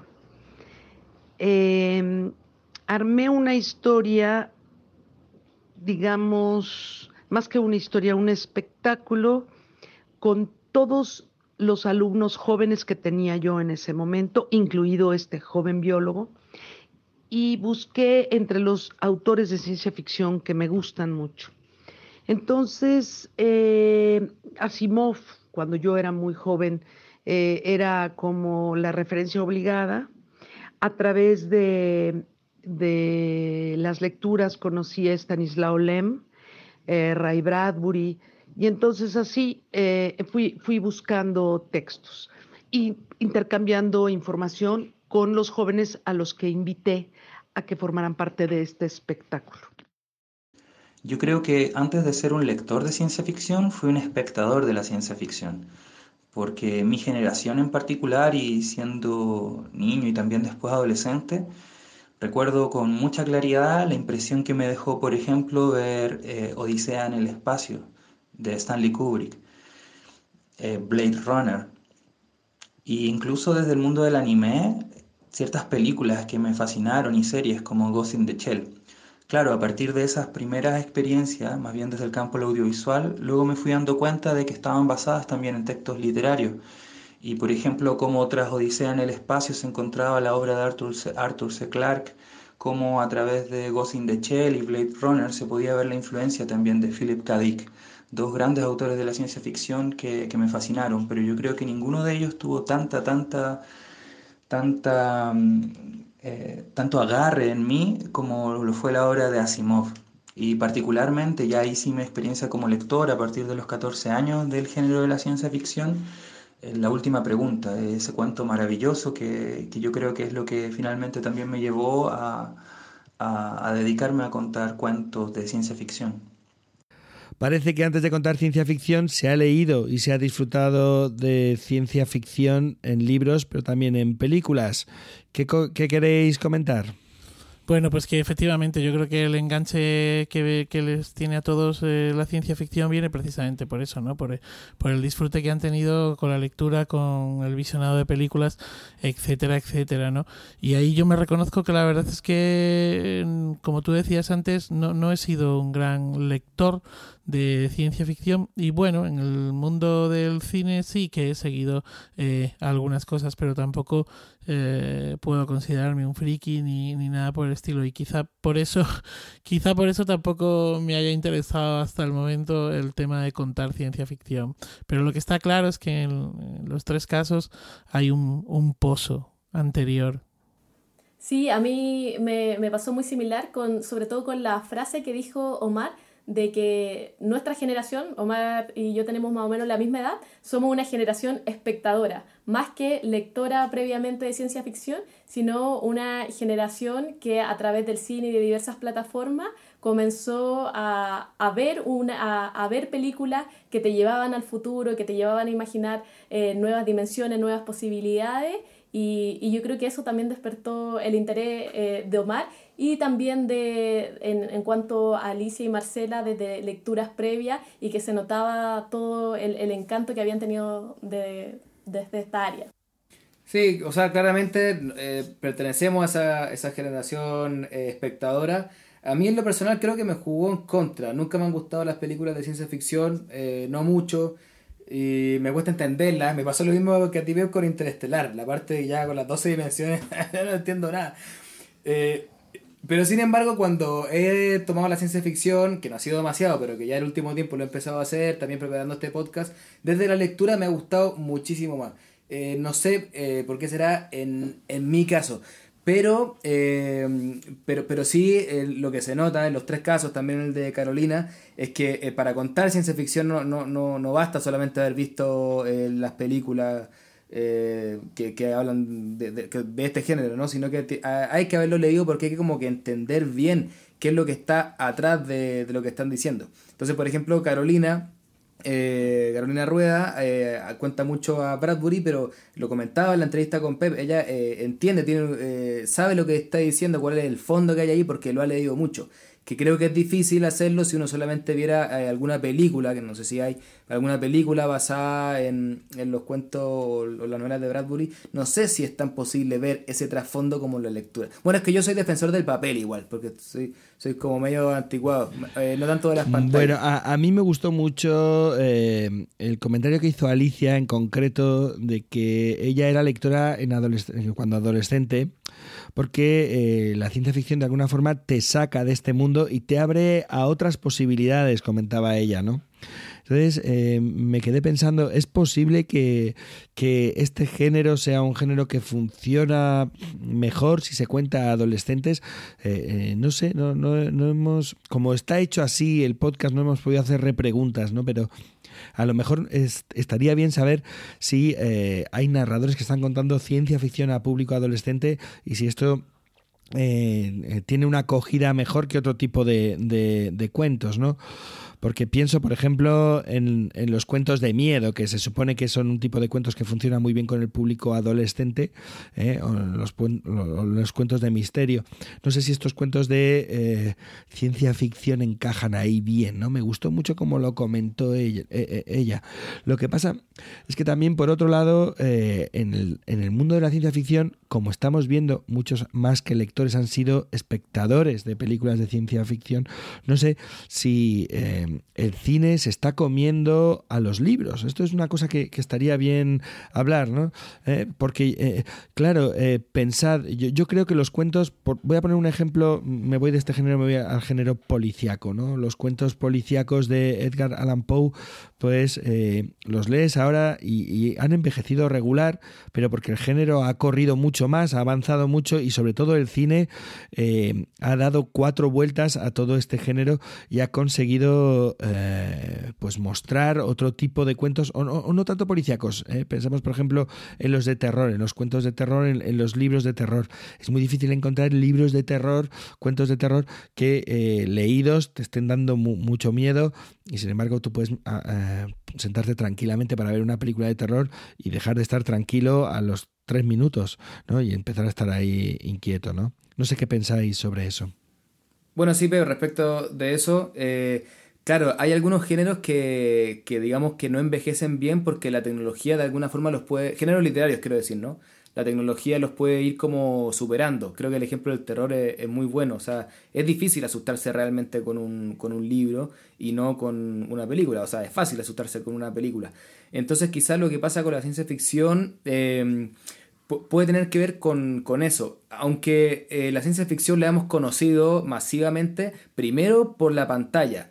Por lo tanto, eh, lo que me pasa a mí como lector es que eh, la estoy conociendo de nuevo desde el libro, como desde otro lugar. Y estoy viendo cosas como la, pantalla tiene mucho más de acción y la música y, la, la, aventura, qué sé yo en el libro, eh, en el cuento, cuando leo ciencia ficción, me puedo fijar en, estos detalles, por ejemplo, lo que hablaba Carolina que comentaba antes de las relaciones humanas, que se me van, se me escapan un poco en la espectacularidad de, la pantalla. Entonces, no sé si la ciencia ficción eh, eh, literaria esté perdiendo terreno por la tecnología, porque digamos que, partió con el terreno perdido porque la conocimos así. Entonces creo que solo está ganando. Esa es la impresión que me da un poco lo que comentaba al principio. Va dejando su lugar de literatura menor para empezar a, ocupar un lugar que yo creo que merece, que es al mismo nivel de cualquier otro género. A mí sí que me gustaría, bueno, Pep preguntabas lo de si funcionaría con adolescentes.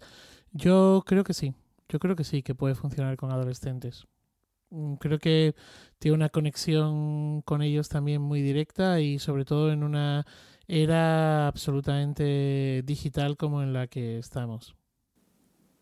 Y, yo creo además que también con, con, niños, sobre todo pensando en que hay un gran número de niños que pasan eh, mucho tiempo en juegos de video, eh, viendo, jugando a, guerras futuristas, a otro tipo de, sociedades como que, se, se la imaginan todo el tiempo mientras juegan y son niños que por lo general uno piensa que no están tan cercanos a la lectura, sino que están mucho más pegados a la pantalla. Entonces quizá una forma de, de, capturar a esos niños y de volverlos a vincular hacia la lectura puede ser a través de la narración justamente de ciencia ficción y empezar a abrir estos imaginarios que yo creo que ellos los tienen mucho más cercanos con todo esto de los videojuegos. Bueno, bien podría ser. Lo que pasa que nosotros, bueno, por lo menos yo me siento un gran defensor de la palabra dicha y que eh, la ficción que entra eh, a, partir de la pantalla, de la, de la, imagen, pues es una ficción enlatada, muy concreta, que ha pensado, ha soñado otro y la ha transportado ahí. Y la ficción que entra a partir de la palabra dicha es muy personal, muy individual, puede ser muy rica, muy compleja. El problema, insisto, es cómo se la contamos a quien la está escuchando sin que se pierda y que pueda disfrutar ¿no? de eso. Pero, pero bueno, si os parece, por no seguir abundando en esta segunda pregunta, podríamos pasar ya a, la tercera. Eh, ¿Cuál fue, Nicole, la tercera de las preguntas que hicisteis? La tercera pregunta fue, cuando cuentas historias de ciencia ficción, ¿utilizas recursos, estrategias, propuestas diferentes a cuando cuentas otro tipo de historias? Y estas fueron las respuestas de Alicia, Marcela y Omar pues no utilizo ninguna propuesta diferente ni ningún recurso diferente cuando cuento ciencia ficción. La verdad no, no creo que sea necesario. Y en cuanto a mi voz de narradora, pues tampoco creo que sea diferente. Igual, porque por lo menos desde dentro mi propuesta no pretende ser diferente. Igual de fuera se puede opinar distinto viéndome de fuera, pero no lo creo, no creo. Yo creo que tengo una voz personal para todo lo que cuento y mm, sea ciencia ficción, sean cuentos de indios o, sea cualquier tipo de cuento literario. Decía yo que eh, utilicé elementos que antes no había utilizado para este montaje porque eh, entonces eh, iniciamos el espectáculo con una pantalla en donde había como una gran matrix, que era esta máquina de la que habla Isaac Asimov, y eh, sonidos, sonidos que nos dieran la idea de un, como de un,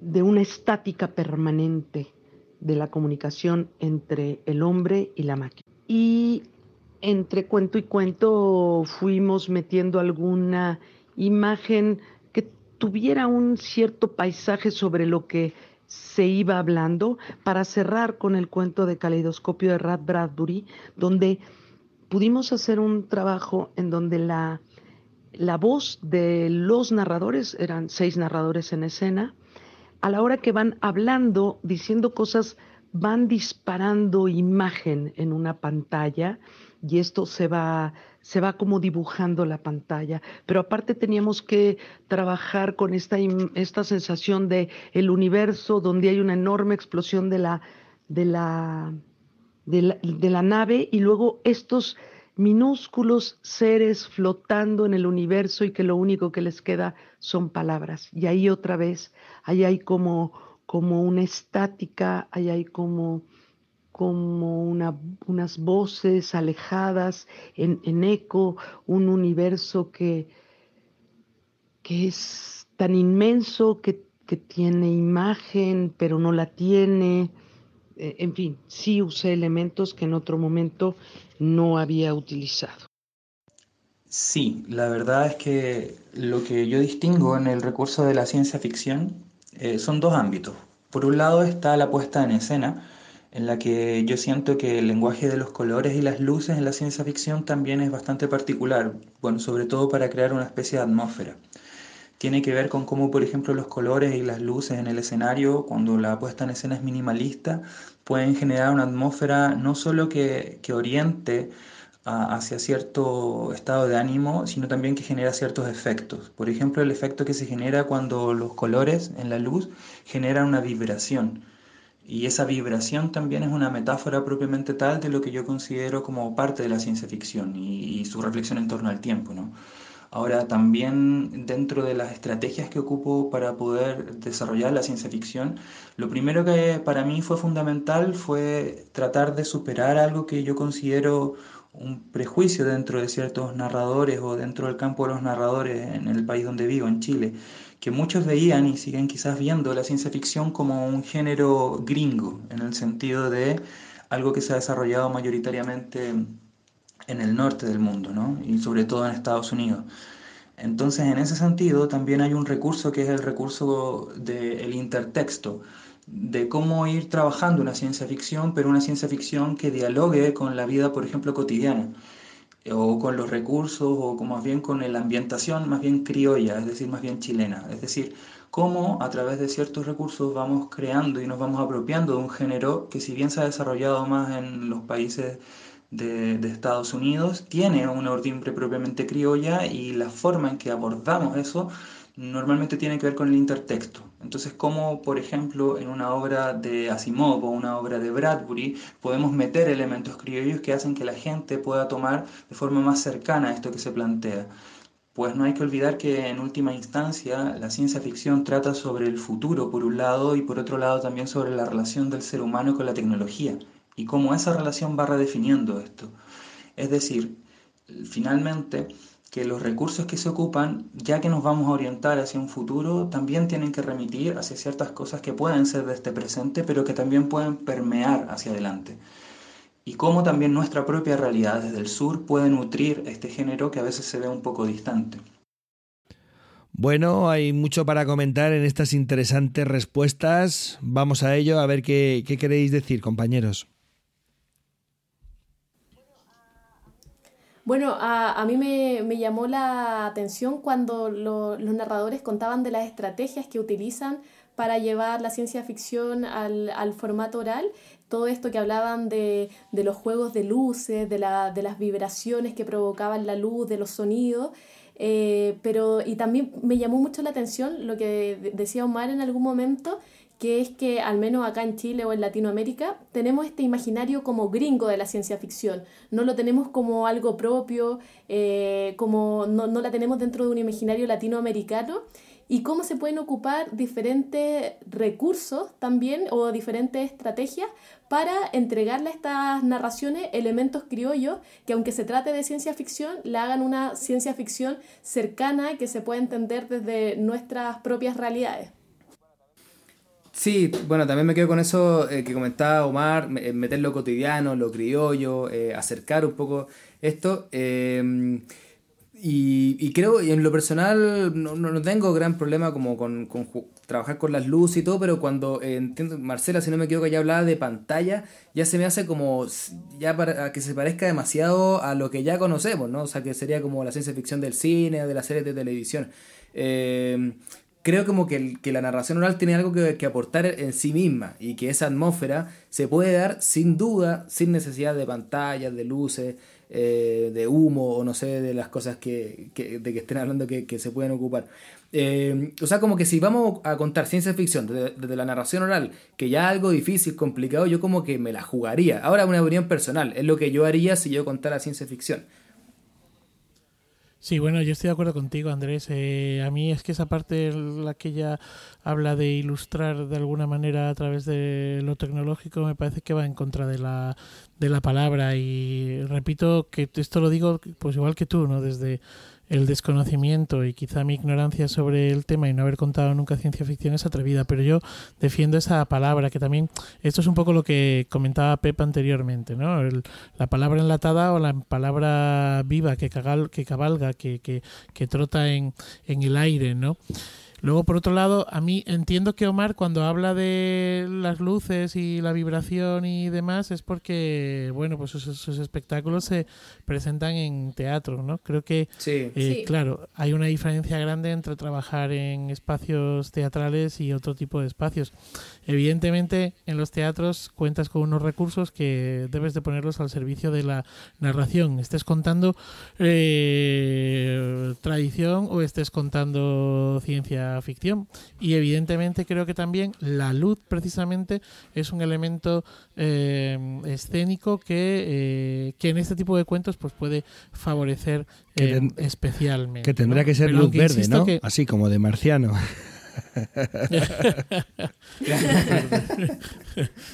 Y luego eh, también lo que comentaba Omar, creo que Alicia también cuenta algo y también me lleva a la, entrevista o a la conversación con, con Carolina, ¿no? Esta idea de vincular eh, esa ficción, esa ciencia ficción con el aquí, el ahora y los que están presentes, ¿no? Eh, pues de los criollos o el tema este de que, que, que citaba mm, Carolina sobre un personaje de la comunidad donde iba a contar, ¿no? Y que es una manera también pues de, de hacerlo pues pues presente, ¿no? Algo que es o que ap- aparentemente puede ser como muy distante Sí, o es lo alejado. que comentan de intertexto, ¿verdad? Eh, a, mí eh, me parece que eso es una forma, eh, o ese es el motivo por el que Alicia insiste en que ella utiliza una misma voz personal para todo lo que cuenta, porque quiere, quiere servirse de esa voz propia, única que dice, para acercar esa, esa cosa que está tan lejos, tan fuera de lo cotidiano como decíamos antes, ¿no? Pero hay un tema muy interesante, o hay un par de temas muy interesantes. Por un lado está esto que comentaba Marcela, eh, de la pantalla, esto que, que habéis insistido, me sorprendió mucho porque realmente ella ha insistido en las respuestas anteriores eh, en la necesidad de la palabra para la creación del mundo. Y cita literalmente el Popol Vuh, yo os he hecho la referencia antes a la Biblia. Eh, entonces es muy sorprendente que eh, hablando de la palabra, de la palabra dicha para crear, eh, y de pronto te salte a la pantalla, es una cosa ahí, bueno, a lo mejor hace ahí un contraste que yo estoy con vosotros, eh, yo me la jugaría a palabra pura y ya. Pero por otro lado, el otro tema que también me ha gustado mucho ha sido una cosa que ha comentado Omar, y es todo lo de la investigación previa, que es eh, exactamente igual que en el resto de historias que contamos, tanto cuanto sabemos de esas historias solamente para dar un, un fundamento, una base sólida al texto que vamos a contar, ¿no? Es decir, no se cuenta todo lo que se sabe, pero eh, cuando uno está escuchando entiende que hay mucho más ahí y que también se está percibiendo de alguna manera. ¿no? Entonces, en el caso de la ciencia ficción, seguramente eh, esa investigación, ese estudio previo, ha de ser complejo, bastante complejo, porque en, en muchos casos me imagino que serán pues principios científicos, matemáticos, explicaciones complejas que tú debes asumir entender para poder contar el cuento de una forma clara y verosímil. Bueno, ¿tenéis alguna cosita más que queráis comentar? No, no, nada más. Sí, antes de saltar a la cuarta, quiero eh, hacer un, comentario. Esto de que la ciencia ficción es algo gringo, hombre, compañeros. El primero que se fue a las estrellas montado en una nave espacial fue Don Quijote, clavileño. Claro, ¿no os acordáis? Ahí subido con Sancho Panza, los dos que llegaron hasta las estrellas allá a lo alto, los luceros de la noche. Entonces... Ya estamos ya estamos como en el capítulo anterior. O sea, esto lo escucha Trump, os lo recuerdo. ¿eh? Que va a reivindicar la banderita gringa en la luna. Ya estamos. ¿Queréis que dé este programa? Pues venga, Nicole. Al, tajo. Yo, creo que justamente, justamente como lo, lo, decía Omar, es un error dentro de, de nuestra concepción de, de, la ciencia ficción. Pero yo, también estoy de acuerdo que, que dentro del imaginario y sobre todo quizás de la ciencia ficción más contemporánea, yo al menos si me hablan de ciencia ficción, me imagino como libros quizás venta y más gringos, pero por eso me gusta mucho que, a través de la narración oral se le pueda entregar toda esta identidad eh, más, más latina. Bueno, venga, vamos a pasar entonces a la cuarta pregunta.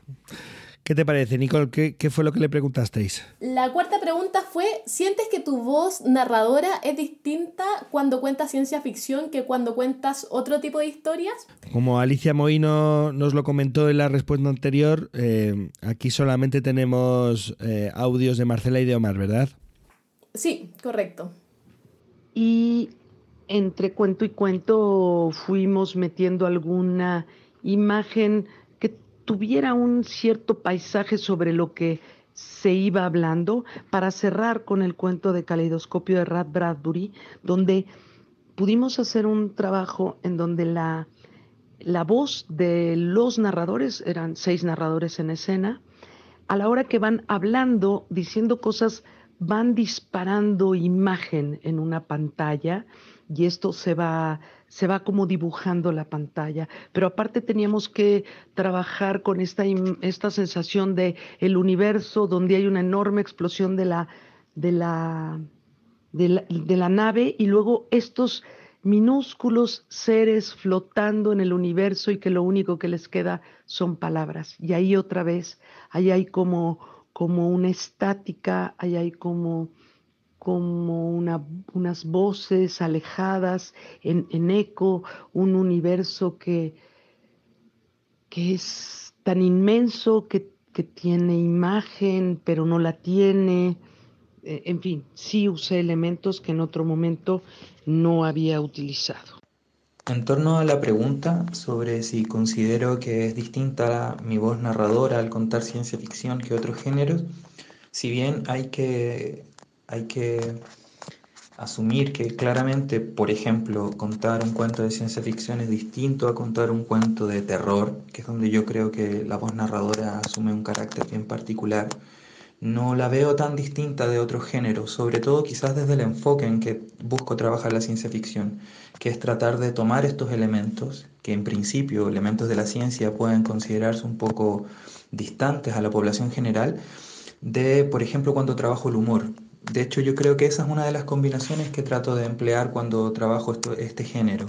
Es decir, generar una voz coloquial de manera de poder ir acercando estos elementos que en principio parecieran distantes, como puede ser, por ejemplo, eh, la entropía, el desarrollo de la inteligencia artificial, el transhumanismo, ¿verdad? Que son los elementos que son los que he ido trabajando dentro de, la obra que, que hago de narración oral.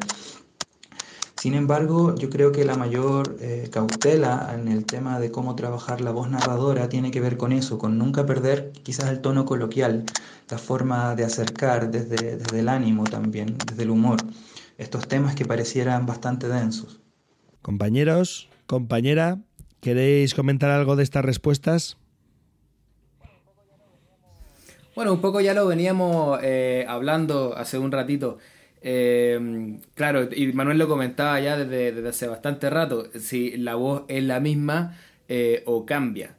Eh, no sé, en lo personal siento que, la voz es la misma, la voz va, a ser la misma siempre, pero claro, habría como que tener como alguna definición más concreta de qué entendemos por voz, porque claramente los matices o la forma de construir la atmósfera que queremos presentar, esa es la que está cambiando, pero la voz narradora eh, de adentro eh, no creo que cambie. Si cambiara demasiado estaríamos hablando como de, de quizás de, de un actor, de alguien que, se, que está representando un cuento. claro, es que... Perdón. No, no vas tú, Manuel. Bueno, da igual, da igual. Bueno, gracias. Eh, mm, sí, bueno, es que yo creo que esa es una de las grandes diferencias, ¿no? Eh, esta mm, Alicia decía que a ella sentía una única voz y bueno, pues me alegra, Andrés, que tú también eh, estés un poco de acuerdo conmigo en esto que ya hemos ido citando anteriormente. Hay que hablar de qué es o definir qué es de lo que entendemos por, por la voz, ¿no? Yo creo que el actor, eh, el actor de teatro, eh, tiene una única voz, pero luego interpreta a los personajes, ¿no? No sé si esto eh, dista bastante de lo que hacemos nosotros, y es que la voz es siempre la misma y, los matices son los que los que cambian, porque no entramos, o creo que en general no entramos en la interpretación del personaje.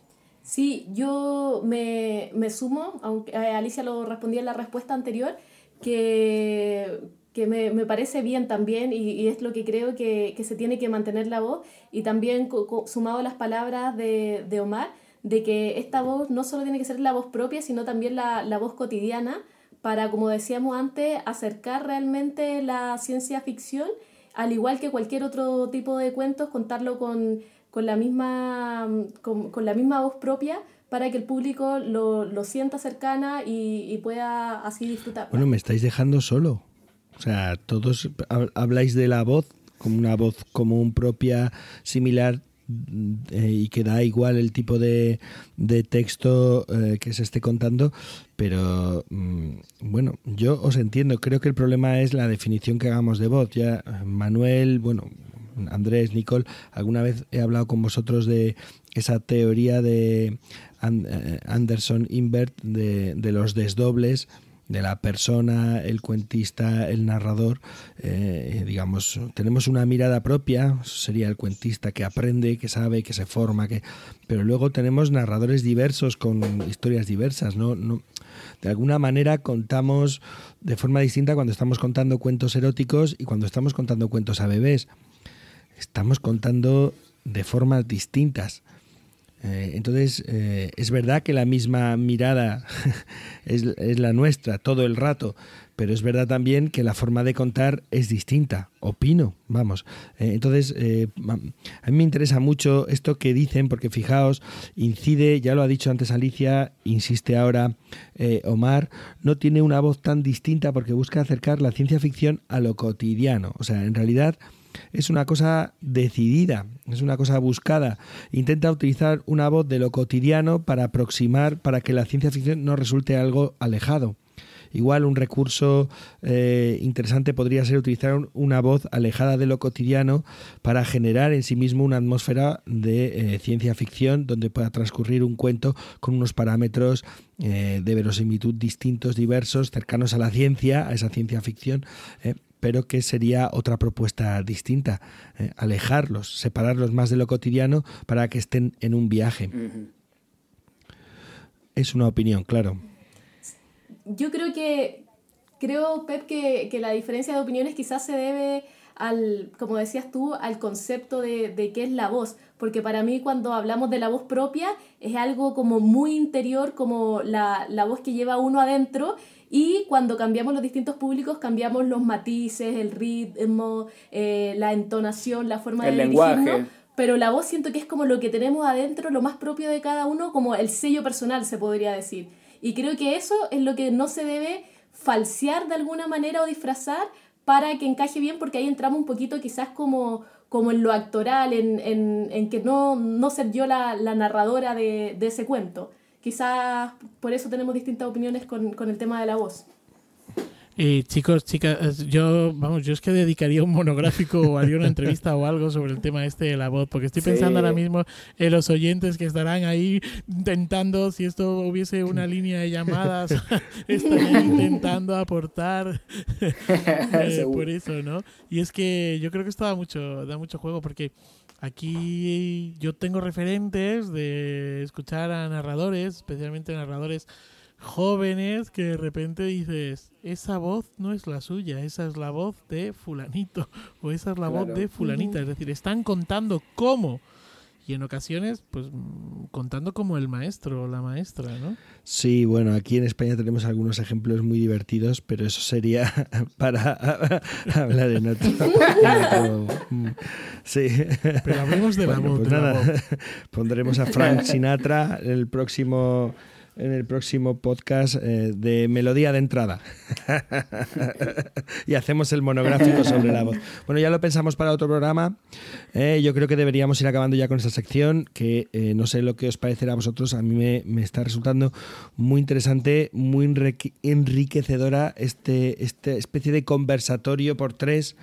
Eh, pero vayamos con la, la última pregunta. Nicole. La última pregunta fue ¿por qué contar ciencia ficción? Y en esta ocasión escucharemos solo las respuestas de Alicia y de Omar. Pero no porque no nos gusta la de Marcela, ¿no? No, eh, porque Marcela no- nos respondió un poco también el por qué contar en, en las respuestas anteriores. Así que mm, justo el- los audios son de Alicia y Omar respondiendo a esta última pregunta. Vamos con ello. Yo no creo que se tenga que contar ciencia ficción, ni creo que se tenga que contar cuentos de mujeres, ni creo que se tengan que contar cuentos populares. Yo creo que hay que contar lo que a uno le conmueve, lo que a uno le hace vibrar, le emociona y, tienes que contar eso porque deseas compartirlo. Cuando yo creo que cuando se pretende contar algo porque está de moda, porque hay una petición y tal, nunca es lo mismo. Mm, Se puede contar, claro que se puede contar, pero, pero no es tan de verdad como creo que tienen que ser los cuentos que uno cuenta. Yo recomiendo a la gente que se acerque a la ciencia ficción simplemente por descubrir algo que no, que no haya leído, que no conoce. Igual no le interesa, porque yo me acuerdo que de joven recomendaba los libros que a mí me gustaban y no le gustaba casi nadie de mis amigas ni de mis amigos. O sea que yo mm, no creo que haya que contar ciencia ficción. Hay que contar lo que a uno le guste y se acabó. Creo que desde que se inaugura el proyecto de la modernidad en Occidente, la ciencia ficción ha estado siempre vigente. Incluso podríamos decir que quizás la ciencia ficción ha sido la mitología de la propia modernidad. Sin embargo, creo que en estos momentos en los que vivimos, en pleno, ya entrando a la tercera década del siglo XXI, se vuelve vital tratar el tema de la ciencia ficción. Pues justamente la ciencia ficción trata uno de los elementos que hoy en día es más difícil de abarcar, que tiene que ver con el futuro por un lado y por otro lado cómo la relación del ser humano con la tecnología redefine tanto la propia tecnología como el sentido del humano. Hoy en día, en un espacio en el que nos encontramos rodeados de máquinas, donde la automatización avanza de manera eh, frenética, la pregunta por lo humano ha quedado un poco de lado y creo que eso es lo que reinaugura el propio género de la ciencia ficción. Yo desde, en este sentido, yo me tomo de los desarrollos de un gran genio, desde mi punto de vista, que es Alan Moore, escritor de cómics, quien plantea que la historia del siglo XX ha sido la historia de la contracultura, de la cultura y la contracultura. Sin embargo, cuando llegamos a 1995 esto cambió y se inauguró una nueva era, una era en la que sin darnos cuenta llegamos al futuro, vivimos actualmente en el futuro. Sin embargo, nuestra capacidad humana para poder asimilarlo no ha avanzado de la misma manera que ha avanzado la tecnología. A partir de 1995, con la masificación de Internet, la capacidad de los seres humanos como civilización de generar datos, de generar información, excedió por mucho nuestra capacidad para poder analizar aquella información. Hasta antes de 1995, dice Alan Moore, aún había cierto campo de certidumbres que podíamos abarcar. Sin embargo, hoy en día, debido a la cantidad de datos que se generan día a día, no hay forma de poder generar ese campo de certidumbre. Y es por tanto que la incertidumbre es lo que se ha vuelto la norma. ¿Y qué dice Alan frente a esto? Dice que al vivir en la incertidumbre el ser humano se asocia al miedo y el miedo lo lleva a ciertas posiciones regresivas, regresivas como la infancia, como por ejemplo el auge del fascismo nuevamente o todos los clichés del siglo XX que de alguna manera empezamos a ver cómo se empiezan a repetir en el siglo XXI. Eso, dice Alan Moore, tiene que ver con que no hemos sido capaces de abarcar nuevamente el futuro, lo que por lo demás ha sido la empresa de la modernidad desde su inauguración en Occidente. Y es por eso entonces que actualmente vivimos en un campo de incertidumbre en el cual quizás la única perspectiva que vemos del futuro como estado común es la aniquilación de la humanidad. Ya lo decía también Chiche, el intelectual, que es muy curioso vivir en un tiempo en el cual podemos pensar cien maneras en que el mundo se puede acabar, en que la humanidad puede exterminarse, pero nos resulta al parecer imposible pensar un futuro en el cual la humanidad pueda vivir de manera más justa y más plena. Esa misión, la misión que inaugura la modernidad y que hoy en día ha quedado de lado de tomar el futuro en nuestras manos, es lo que la ciencia ficción nos permite avanzar desde la propia imaginación y ahí yo creo además que la narración oral cumple una labor fundamental.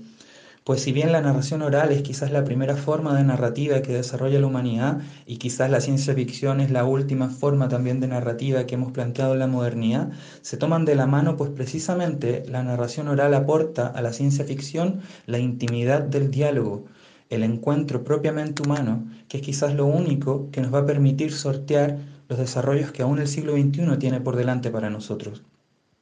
Es fundamental el desarrollo de la ciencia ficción o el abarcar la ciencia ficción como un ámbito vital de la narrativa oral hoy en día, pues es lo que nos va a permitir desde la propia imaginación ir construyendo otras posibilidades de futuro. Un futuro en el cual esa unión máquina-humano, que es lo que plantea, por ejemplo, el tema del transhumanismo, no nos lleve a un apocalipsis donde hemos sido dominados por otros. El futuro hay que tomarlo y la ciencia ficción es la forma en que podemos abarcarlo. Pues si no somos capaces de siquiera imaginar un futuro, difícilmente vamos a ser capaces de poder construirlo. Hay mucho para comentar en estas interesantes respuestas. Yo eh, eh, de verdad he tomado un montón de notas, sobre todo con, Omar, que me ha parecido mm, espectacular. Vamos, me, me ha encantado todo, todo este tramo del podcast, pero creo que he aprendido mucho. De hecho, me están dando ganas de empezar a contar ciencia ficción. ¿Qué queréis que os diga? No sé qué os ha parecido. No sé qué os ha parecido. Centrémonos en esta, en esta última pregunta. Nicole. Bueno, sí, yo también me, me quedo con, con, las palabras de Omar, las de Alicia también muy interesante. Eh, Omar yo creo que ha reflexionado mucho al respecto porque él, además de ser narrador oral, trabaja, como decías tú antes, Pep, en divulgación científica. Trabaja en una especie de consultora, bueno, no, sé eh, bien cuál es el, rubro de la, de la, empresa, pero que acerca la ciencia a niños y Omar eh, le cuenta historias, todo relacionado a la ciencia. Y yo creo que ha tenido mucho tiempo en este trabajo para reflexionar de todo esto y hay, hay, muchas frases que me quedaron, pero sobre todo lo de que la ciencia ficción puede ser la mitología de la actualidad, eh, me pareció tremendo. También pensar que vivimos en el futuro, que vivimos en toda esa, en esa ficción que en algún momento nos imaginamos de cómo sería el porvenir, cómo sería el futuro, ya lo estamos viviendo en lo cotidiano sin darnos cuenta y que también justamente eso nos lleva a este estado permanente de incertidumbre del cual hablaba Omar. Sí, yo me quedo un poco con, con toda esta idea de que, que, para mí es bastante novedosa, eh, que si no somos capaces de proyectar el futuro, eh, tampoco somos capaces de comprenderlo, de entenderlo, y entonces eso nos puede generar como una, una angustia. Y en ese sentido, me gusta lo que dice nuestro entrevistado de que la ciencia ficción eh, puede ayudar a entenderlo, así como la historia nos ayuda a entender el presente a través del pasado y a no cometer los mismos errores. Eh, y hacerlo desde los cuentos, o sea, esta divulgación de la ciencia, hacerlo desde la ciencia ficción y en particular desde la narración oral, es muy bonito porque es, hablar del futuro desde lo primero, desde lo más primigenio que tenemos, eh, que serían los cuentos. Eh, como dice Omar, hablar de lo que está más lejos, pero desde la intimidad del diálogo. Me parece que es una forma muy humana de, encuentro eh, de, para enfrentar este futuro que a veces nos no, alarma de, bueno, ¿y qué? Entonces en 10 años más todos van a ser robots y ellos van a dominar el mundo. A lo mejor esta es la forma, conversarlo a través de los cuentos para comprenderlo. a mí me ha encantado eso que dice, mm, y con lo que estoy totalmente de acuerdo, Alicia, uno tiene que, no hay que contar cuentos de mujeres, no hay que contar cuentos de ciencia ficción, no hay que contar cuentos de terror, hay que contar cuentos que te emocionen, porque si se cuenta desde mm, esa emoción, eh, esa emoción es tu verdad y es lo que eh, le va a llevar al, al, que te escucha, pues como tu verdad. Y luego, como decías tú, Pep, es que, es que el, la última intervención de Omar para mí ha sido también absolutamente eh, deslumbrante, ¿no? Decía que podemos ponernos de acuerdo, podemos generar 100 maneras diferentes cómo acabar con el mundo, ¿no? Y sin embargo, pues no somos capaces de concretar otras cosas, ¿no? Y yo decía, pues es verdad, igual no somos capaces, porque no interesa o por lo que sea, de llegar a un acuerdo para acabar con el hambre en el mundo, pero todos estaríamos de acuerdo o seríamos capaces de idear 100 maneras diferentes para acabar con este mundo, ¿no? Desde eh, con esa destrucción. Y luego la idea esta de la incertidumbre que también comentabas eh, tú, ¿no, em, Andrés? Y me, me, me, ha traído también a la memoria a Antonio Rodríguez de las Heras, un catedrático de la Universidad Carlos III, que mm, él está trabajando mucho todo el tema de la cultura digital y, entonces él, él habla de, por ejemplo, del, del móvil como la prótesis, ¿no? Que, que, va a ser algo que, que ya está, que ha venido para quedarse y que de momento va a estar ahí eh, presente, ¿no? Hasta que pueda aparecer ese implante telefónico o no que, que, llevemos en nuestros, en nuestros cuerpos y que nuestro, la, la, evolución del mundo es tan brutal, es tan, es tan acelerada que nuestro cerebro, nuestras neuronas no están preparadas para eso, ¿no? Y ahí se genera esa incertidumbre, se genera ese miedo a todo lo que pueda ser lo artificial. Ahora también con todo el tema de los robots, los puestos de empleo, hacia dónde nos dirigimos en el mundo eh, laboral, etcétera, etcétera, etcétera, ¿no? Y quizá eh, la ciencia ficción ayuda de alguna manera o puede de alguna manera dar respuestas o, o sosegar la, la incertidumbre. No sé, la verdad es que esto no lo he meditado mucho. Lo tengo ahí todavía en ebullición desde que escuché a Omar, porque me parece que, Bueno, eh, estoy completamente de acuerdo con todo lo que habéis comentado, las reflexiones de Alicia eh, y eh, las de Omar, que son deslumbrantes ambas. pero me quiero, me quiero quedar con una frase, si os parece, para terminar todo este tramo eh, que para mí resume eh, la necesidad, la importancia de la narración oral eh, de cuentos de ficción, ¿no? que es esto que dice Omar en un momento, dice, la narración oral aporta a la ciencia ficción la intimidad del diálogo. Entonces yo creo que es como una guinda, ¿no? para ir terminando, ¿qué os parece? Pienso, en verdad, que eh, lo que estamos recibiendo es eh, incertidumbre, como comentáis, es eh, no saber hacia dónde vamos. Sin embargo, el mero hecho de conversar sobre ello, de hablar sobre ello, es una forma de apropiarnos de ello, de acercarnos a ello y de ir caminando juntos al ser un diálogo. Entonces, si os parece, vamos terminando este tramo. No sé si queréis hacer alguna consideración final. Bueno, pues vamos a terminar entonces y mm, vamos a pedirle a Jota que nos ponga otra cortinilla musical para eh, dar paso al tramo final del podcast.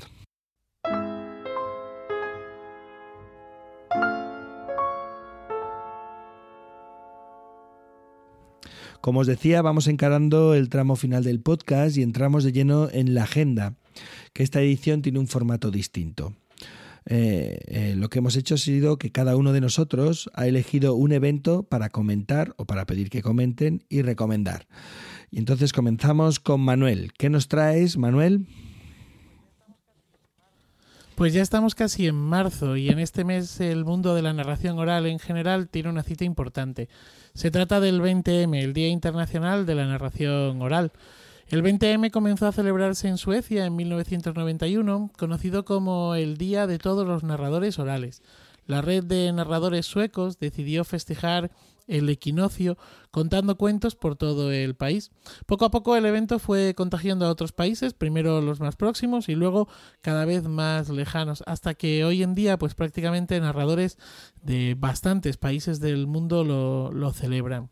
No sabemos si es pura coincidencia, pero la historia del 20M parece ser que cuenta también con un origen propio en el ámbito hispánico. Al parecer en el año 1993 y por sugerencia del narrador y antropólogo mexicano Germán Argueta, el cubano Francisco Garzón Céspedes propuso que el 20M fuera celebrado como el Día Internacional de la Narración Oral. La fecha en esa ocasión fue elegida porque coincidía con la inauguración del Festival de Camagüey en Cuba, el primer festival de narración oral escénica fundado por este narrador cubano. ¿Y cómo lo vamos a celebrar o cómo lo van a celebrar en España las diferentes asociaciones de narradores? Bien, pues ANIN, la Asociación de Narradores de Cataluña, cumple 20 años y van a aprovechar la fecha para encontrarse y celebrar ambas cosas. Un encuentro de narradores en el que festejar la narración oral y sobre todo en el que reflexionar sobre ella. Nano, la Asociación de Narradores de Valencia, celebrará el 20M con la reflotación de la asociación, pues ha permanecido inactiva durante varios años y en estos días y los próximos están dando los pasos para unir esfuerzos e inquietudes de nuevo. El gremio de la narración oral en Andalucía están terminando de pergeniar un maratón de cuentos que sirva, entre otras cosas, para visibilizar este bendito oficio de palabras dichas que tenemos. Tagoral, la Asociación Canaria, celebra el 20M con las primeras jornadas de narración oral de Canarias.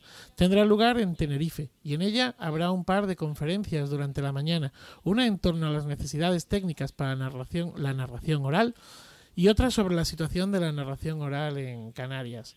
A la tarde, una mesa redonda bajo el título eh, Ámbitos del cuento contado reunirá las voces de profesionales de la narración oral y responsables de la programación en bibliotecas y festivales.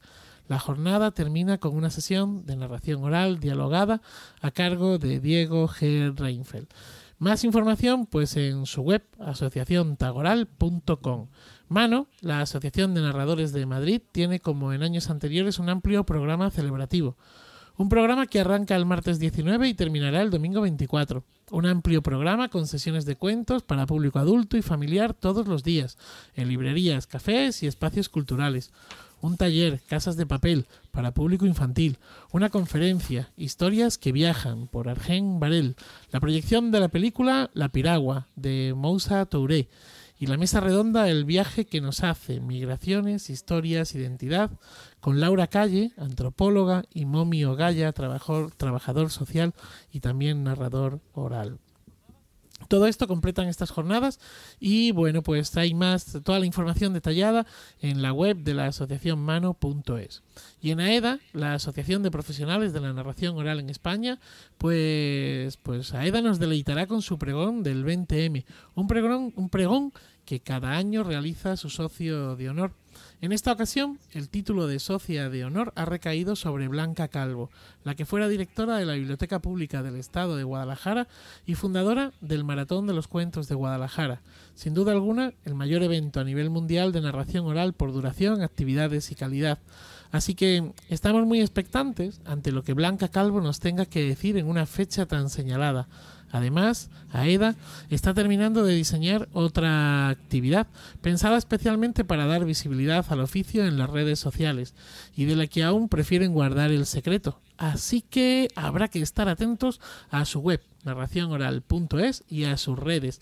Y aunque esto que voy a decir es agenda ya pasada, nuestro compañero de este podcast, amigo Pep Bruno, celebró este mes su 25 cumpleaños cuentero y para ello convocó a un buen puñado de narradores y narradoras que contaron cuentos, 14 historias, 15 personas en escenas, diferentes ritmos y mucha, mucha, mucha emoción. Algo que sin duda alguna será irrepetible. Hombre, no hacía falta contarlo, yo estoy ya saliendo de la emoción. bueno, cuando celebre Muchas gracias. Feliz cumple cuento. Cuando Feliz cumpláis los cumplecuentos. 25 años, avisad que vamos para allá, para Chile, a celebrarlo. Y cuando cumpla yo los 50, porque yo no me meto en otro lío como este hasta los 50, eh, espero que vengáis para acá y, y lo celebremos juntos también. bueno, supuesto. es el turno eh, de Andrés. Continuamos con, con lo que haya elegido él. ¿Qué, qué es lo que has cogido? Bueno, yo les voy a hablar de eh, un encuentro, un festival que también tiene relación con el 20M, que es una fecha que no es demasiado celebrada, al menos en la parte sur de América, un poco más en México, en Cuba, digamos en el hemisferio boreal. Eh, y agregar, eh, Manuel, que está eh, hablando con Germán Argueta, y él dice que otra de las razones para poner la fecha del 20 de marzo es que su hijo estaba cumpleaños ese día, que se sumaba a la, a la llegada de la primavera y otras cosas. Así que tenía dos razones. Bueno, yo aprovecho de decir que siempre he pensado que tendríamos, le comentaba a Pepa antes de comenzar este podcast, que cambiar la fecha y ponerlo por ahí por diciembre cuando eh, eh, es el aniversario de la muerte de Román Ramírez, que era un narrador ¿no? Eh, del siglo XVI, Sí, sí, sí, del siglo Pep, si no me equivoco, que bueno, que, que contaba cuentos y tenía tan buena memoria que lo- la Inquisición lo, eh, lo mató. Porque bueno, vamos a ver, exactamente, eh, contaba, tenía una memoria tan prodigiosa que no consideraron que, que era posible hacer eso sin la ayuda del diablo. Entonces es, ¿no? lo metieron en la cárcel, la Inquisición lo metió en la cárcel lo- para juzgarlo, eh, pero falleció en la cárcel y Ah, eso es, no cárcel. llegó a, a- a hacer nada más con él que meterlo en la cárcel. Eh, Ah, vale. Falleció a, a- finales del 1599. Eh, De todos modos es como un mártir, ¿no? Porque fue preso por, por contar Es uno de los, de los Bueno. mártires que tenemos de la narración oral, eso es. Bueno, yo les voy a hablar, eh, siguiendo con lo del 20 de marzo, de un festival que se celebra eh, por, por esta fecha eh, y que es el Festival Primavera de Cuentos, que se celebra desde el año 2009 en Cuba, concretamente en la ciudad de La Habana. Eh, en un principio este festival tenía una frecuencia anual, pero ya en la actualidad se ha comenzado a realizar cada dos años. Este festival fue creado por la reconocida narradora Mayra Navarro, quien continúa siendo la directora. Y nos cuenta un poco Mayra de este festival, nos dice que entre los objetivos principales de este evento está el rescate de la comunicación oral a través del antiguo arte de contar cuentos, una forma comunicacional tan necesaria en estos tiempos en que la cultura virtual acapara gran parte de la vida cotidiana y por la formación de públicos para la narración oral y otras formas del arte. Eh, además de, de celebrar, eh, siempre hacer coincidir el festival con el 20 de marzo, Día Internacional de la Narración Oral, en esta ocasión el festival se dedica también a homenajear el aniversario número 500 de la Fundación de La Habana y los 30 años del Consejo Nacional de las Artes Escénicas en Cuba. Así que bueno, va a haber una verdadera fiesta de la palabra con narradores de Cuba, Argentina, Ecuador, España, Colombia, Costa Rica, Chile, Escocia, Jamaica, México, Perú, Polonia y Uruguay. Un total de 18 narradores extranjeros y más de 70 narradores Caray. cubanos.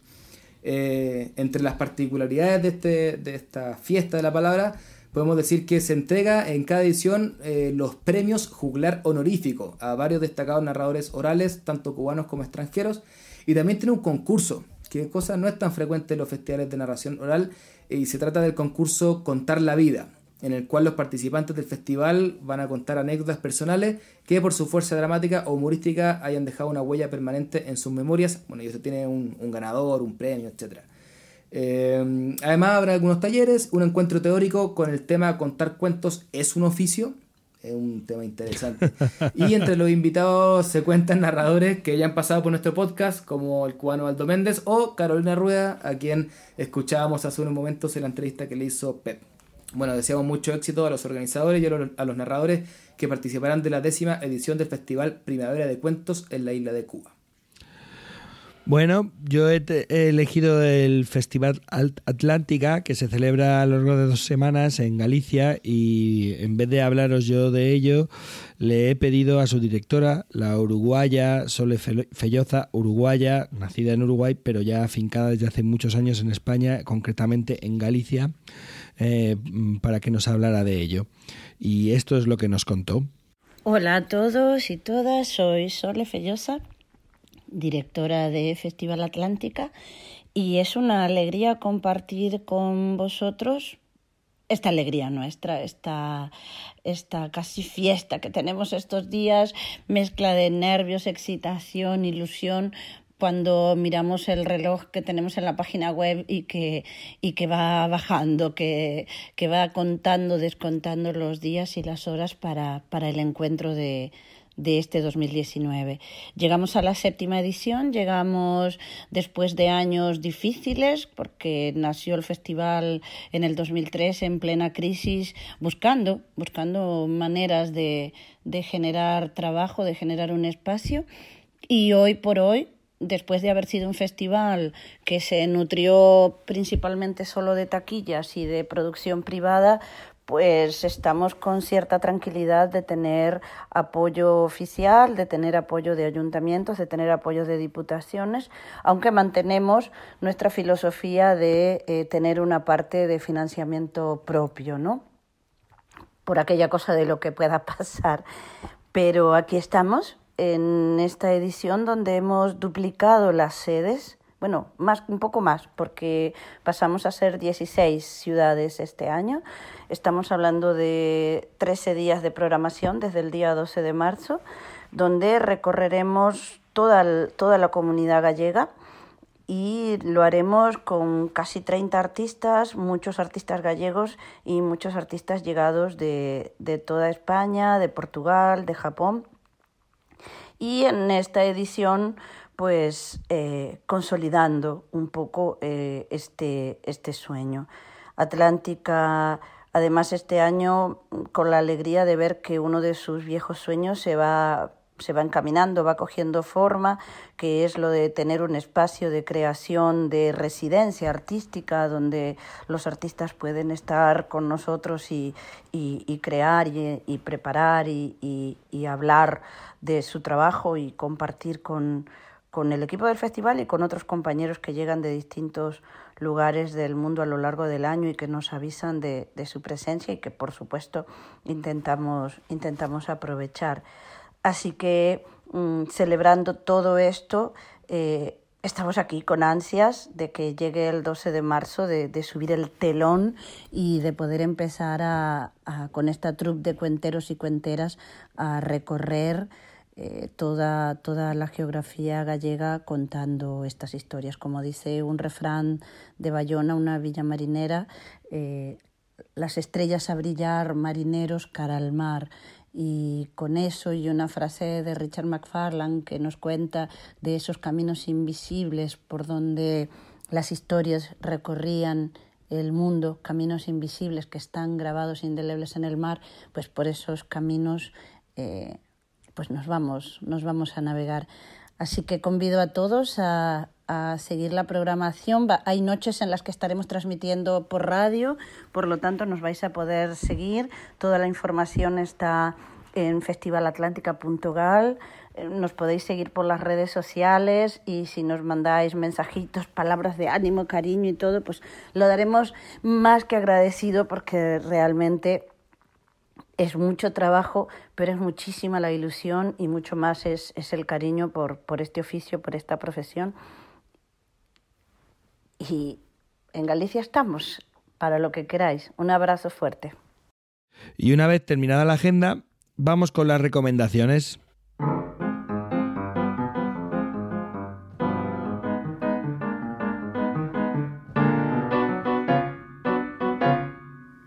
Como lo amerita el tema de este capítulo, la recomendación va de ciencia ficción, claramente. Se trata del libro Planetas Invisibles, publicado el año 2017 por Alianza Editorial. Este libro recoge 13 cuentos de ciencia ficción china, de diversas autoras y autores de este país, entre ellos Hao Jinfang y Liu Xing, que están considerados como uno de los mejores autores del género en China y en el mundo. Son historias muy atrapantes, originales en sus tramas y que muestran un abanico de registros diferentes que invitan a seguir adentrándose en los siempre misteriosos terrenos de la ciencia ficción. Llama la atención que no todos los cuentos son futuristas. Hay alguno, por ejemplo, ambientado en el año 500 a.C. Se titula El Círculo y con el estilo de los cuentos de tradición oral cuenta cómo un antiguo matemático dio origen al invento de la calculadora utilizando a 3 millones de soldados del rey Cheng. Algunos de los cuentos que más me llamaron la atención en lo personal son Cuidando de Dios de Liu Chin, que relata la llegada a la Tierra de dos millones de dioses, todos de barbas blancas y de miles de años de edad, que deben ser aceptados en dos millones de familias de todo el mundo, provocando un desastre social. y quizá el mejor cuento del libro eh, es el que da el nombre a la colección, Planetas Invisibles, de la autora Hao Jingfang, y que a ser una especie de homenaje a las ciudades invisibles de Italo Calvino, solo que en vez de ciudades el viajero ha visitado planetas. Es realmente maravilloso el cuento, eh, además es, muy contable. Ah, de hecho, una de las cosas que más me ha gustado de, este libro, cuya selección estuvo a cargo de otro gran autor de ciencia ficción, Ken Liu, es que muchos de los cuentos son muy posibles de llevar a la oralidad, en contra de lo que pensamos de primeras cuando escuchamos hablar de ciencia ficción. Bueno, les prometo que pasarán un rato muy agradable con las 13 historias de Planetas Invisibles. Y ahora es el momento para que eh, J se asome al podcast y nos haga la recomendación de Internet. Todo tuyo, J.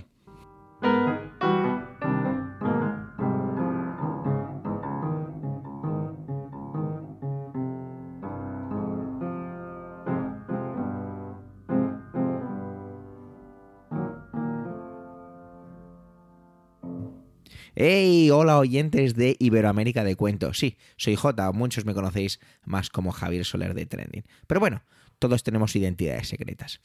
Como no podía ser menos, la web que vamos a recomendar este mes no puede ser otra que de ciencia ficción. Soy un gran amante de ello y este podcast está quedando precioso. Y no solo de ciencia ficción, sino también en este caso de fantasía y terror. Atención a la web porque tiene un dominio algo especial, ¿vale? Es aefcft.com. ¿vale? ¿A qué responde este dominio? Pues a la Asociación Española de Fantasía, Ciencia Ficción y Terror. La web es así como, cualquier otra web de asociaciones, ¿no? Que sí tiene que sus estatutos, noticias, formularios para que te asocies, pero tiene algo que quizá pueda, ser, pueda resultar interesante para los narradores orales, porque recogen anualmente dos antologías de relatos de fantasía, ciencia ficción y terror. La primera lleva por título Fabricantes de Sueños, y es una antología que recopila los mejores relatos publicados en español dentro de la literatura de ciencia ficción, terror y fantasía. La segunda, bajo el título de Visiones, es una antología de narrativa inédita, cada año la asociación designa un antologista que se va a encargar con total libertad de seleccionar a su gusto las obras que se publicarán. De esta manera, obtiene una selección muy singular, muy particular, al tiempo que se van a conocer los autores españoles y se fomenta la fantasía y la ciencia ficción. Si queréis saber qué se está moviendo en todo este mundo, también podéis echarle un vistazo a sus premios, los premios Ignotus, son unos premios en los que la asociación premia las mejores producciones en diversas categorías que van desde la novela, el relato, la ilustración, el cómic, la producción audiovisual, el ensayo, así un poquito de resumen entre otros. Además, la web ofrece información sobre Hispacón, o Congreso Nacional de Fantasía y Ciencia Ficción, un congreso en el que se celebran diversos actos como conferencias, mesas redondas, charlas, exposiciones de temas relacionados con la literatura, el cine, el cine fantástico, la ciencia ficción. Tampoco dejéis de echar un vistazo a los enlaces que ofrecen en sus páginas amigas. La verdad es que en esta ocasión podría estar horas y horas recomendando cosas, pero os tengo que dejar con Iberoamérica de cuenta porque estos son los profesionales y ellos son los que mejor lo pueden contar. Muchísimas gracias por escucharme y nos escuchamos la semana que viene en Trending y el mes que viene en Iberoamérica de Cuento.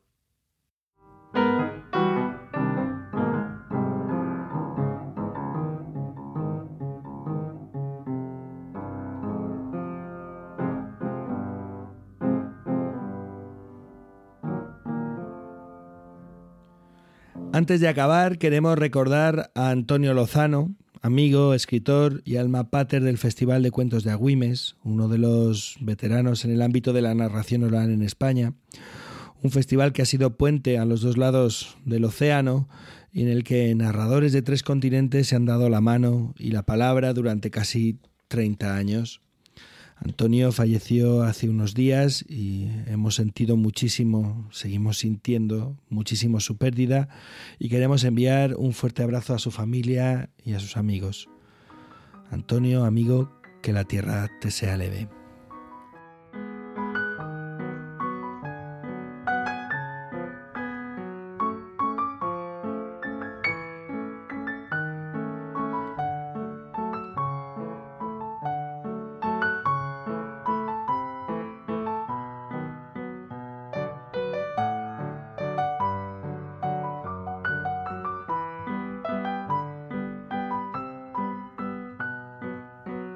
Recordamos que estáis escuchando Iberoamérica de Cuento, un podcast mensual dedicado al mundo de la narración oral en Iberoamérica, un podcast realizado por Nicole Castillo y Andrés Montero de la compañía de cuentos La Matriosca desde Chile, Manuel Castaño de Legolas Colectivo Escénico desde Alcalá de Henares, cuna de Cervantes y patrimonio de la humanidad, y Pep Bruno desde Guadalajara, España, la capital mundial del cuento contado que es quien nos habla y quien ha coordinado este quinto capítulo de Iberoamérica de Cuento. También os recordamos que este podcast forma parte de la red de podcast de Emilcar FM y que podéis consultar y comentar todos nuestros contenidos en las plataformas más importantes de podcast y en emilcar.fm barra de cuento, donde tenéis acceso a nuestras cuentas en Twitter y en Facebook. Gracias por estar ahí por escucharnos y por hacernos llegar vuestros comentarios. Y para cerrar el programa, como prometimos al principio, un cuento de Ana Griot, a quien pedimos que nos contara algo relacionado con el tema del podcast y nos contó una historia inspirada en el cuento de Italo Calvino titulada El Punto, de su libro Cosmicómicas, un libro que en español podéis encontrar en la editorial Ciruela y cuya lectura os recomendamos encarecidamente. Sin más preámbulos, Manuel nos hace una breve semblanza de Ana Griot y después os dejamos con el cuento, terminamos el podcast y hasta el mes que viene. Ana Cristina Herreros, Ana Griot, nació en León y dice que su abuela callaba cuentos. Así que pronto ella aprendió a escuchar el silencio y a querer a los que no tienen voz, a los que no cuentan. Tanto que años después y ya emigrante en Madrid se puso a hacer una tesis doctoral sobre la literatura de los que ni escriben ni leen. Y así, investigando con la tradición oral, o en la tradición oral, fue a dar en 1992 con la narración oral. Cuenta para bebés, niños y niñas, jóvenes, adultos y adultas, Cuenta con presos, con locos, con jubilados, con maestras, con bibliotecarias y hasta con sordociegos.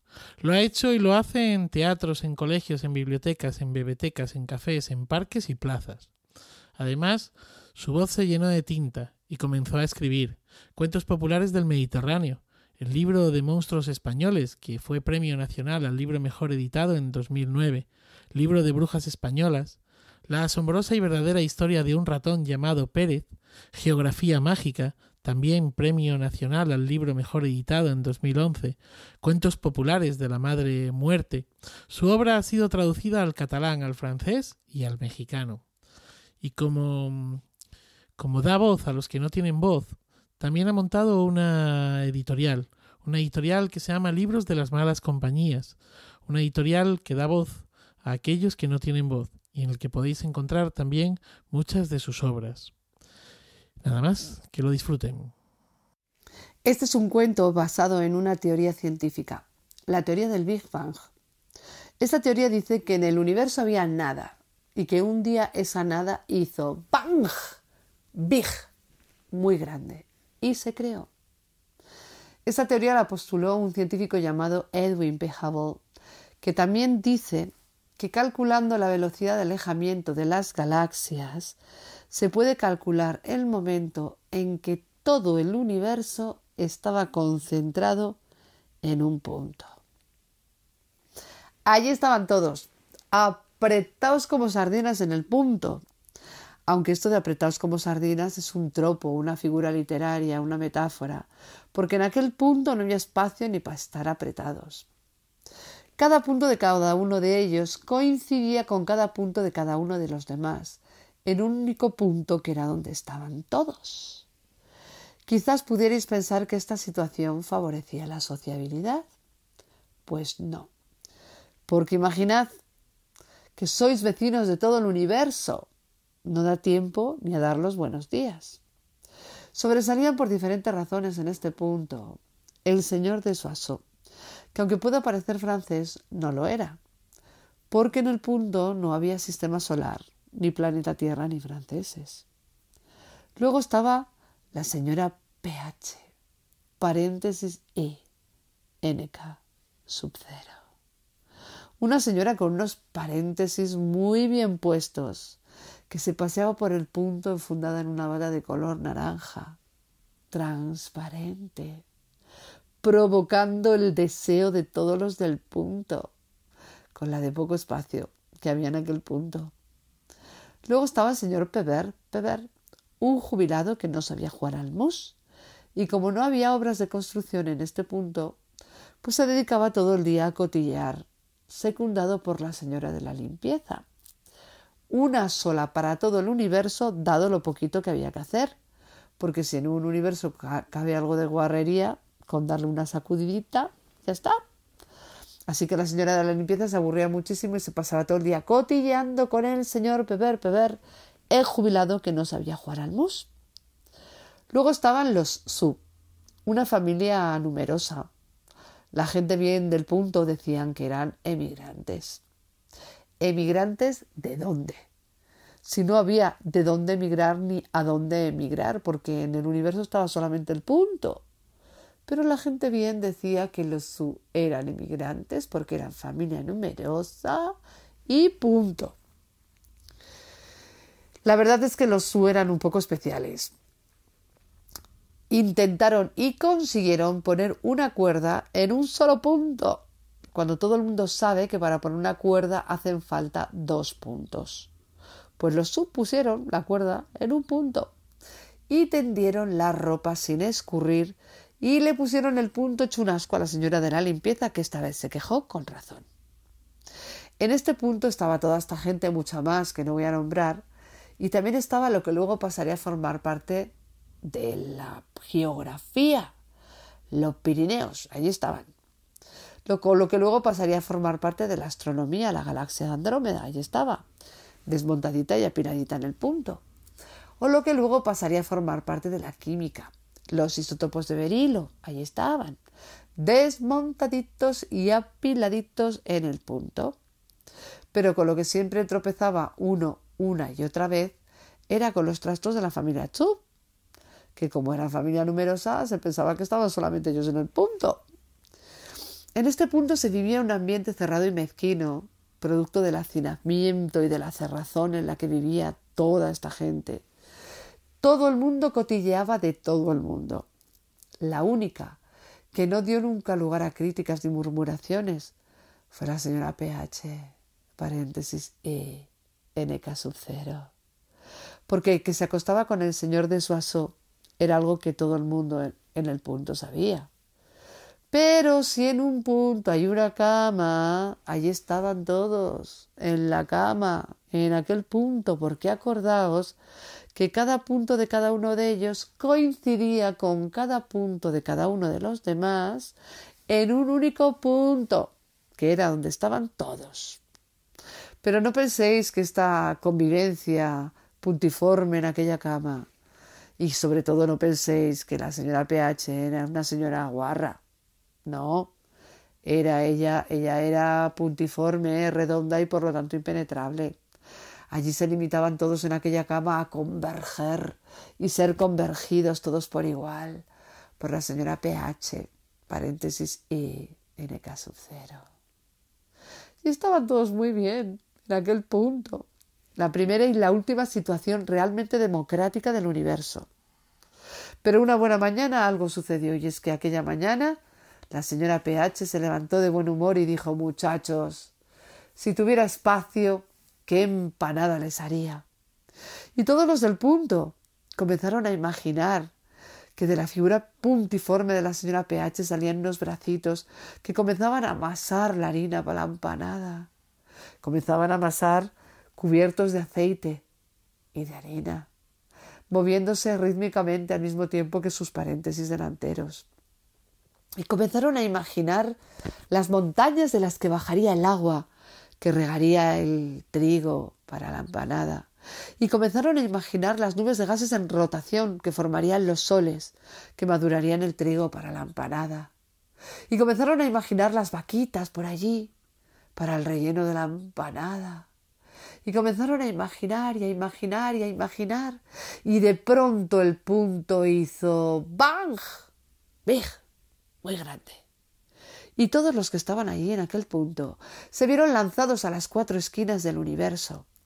Todos, incluida la señora PH paréntesis y NK sub cero, la única que en un mundo cerrado y mezquino había sido capaz del primer impulso de amor universal, del primer impulso de generosidad, con aquel muchachos, si tuviera espacio, qué empanada les haría, dando con ello lugar al origen del espacio, el tiempo, el universo en rotación, la gravitación universal, y sobre todo, y lo que es más importante, dando con ello lugar a la posibilidad de que existan montones de mujeres, que ya no se llaman pH paréntesis y NK sub cero, se llaman remedios, dolores, Susanas o Anas, haciendo empanadas o macarrones con tomate para los colegas.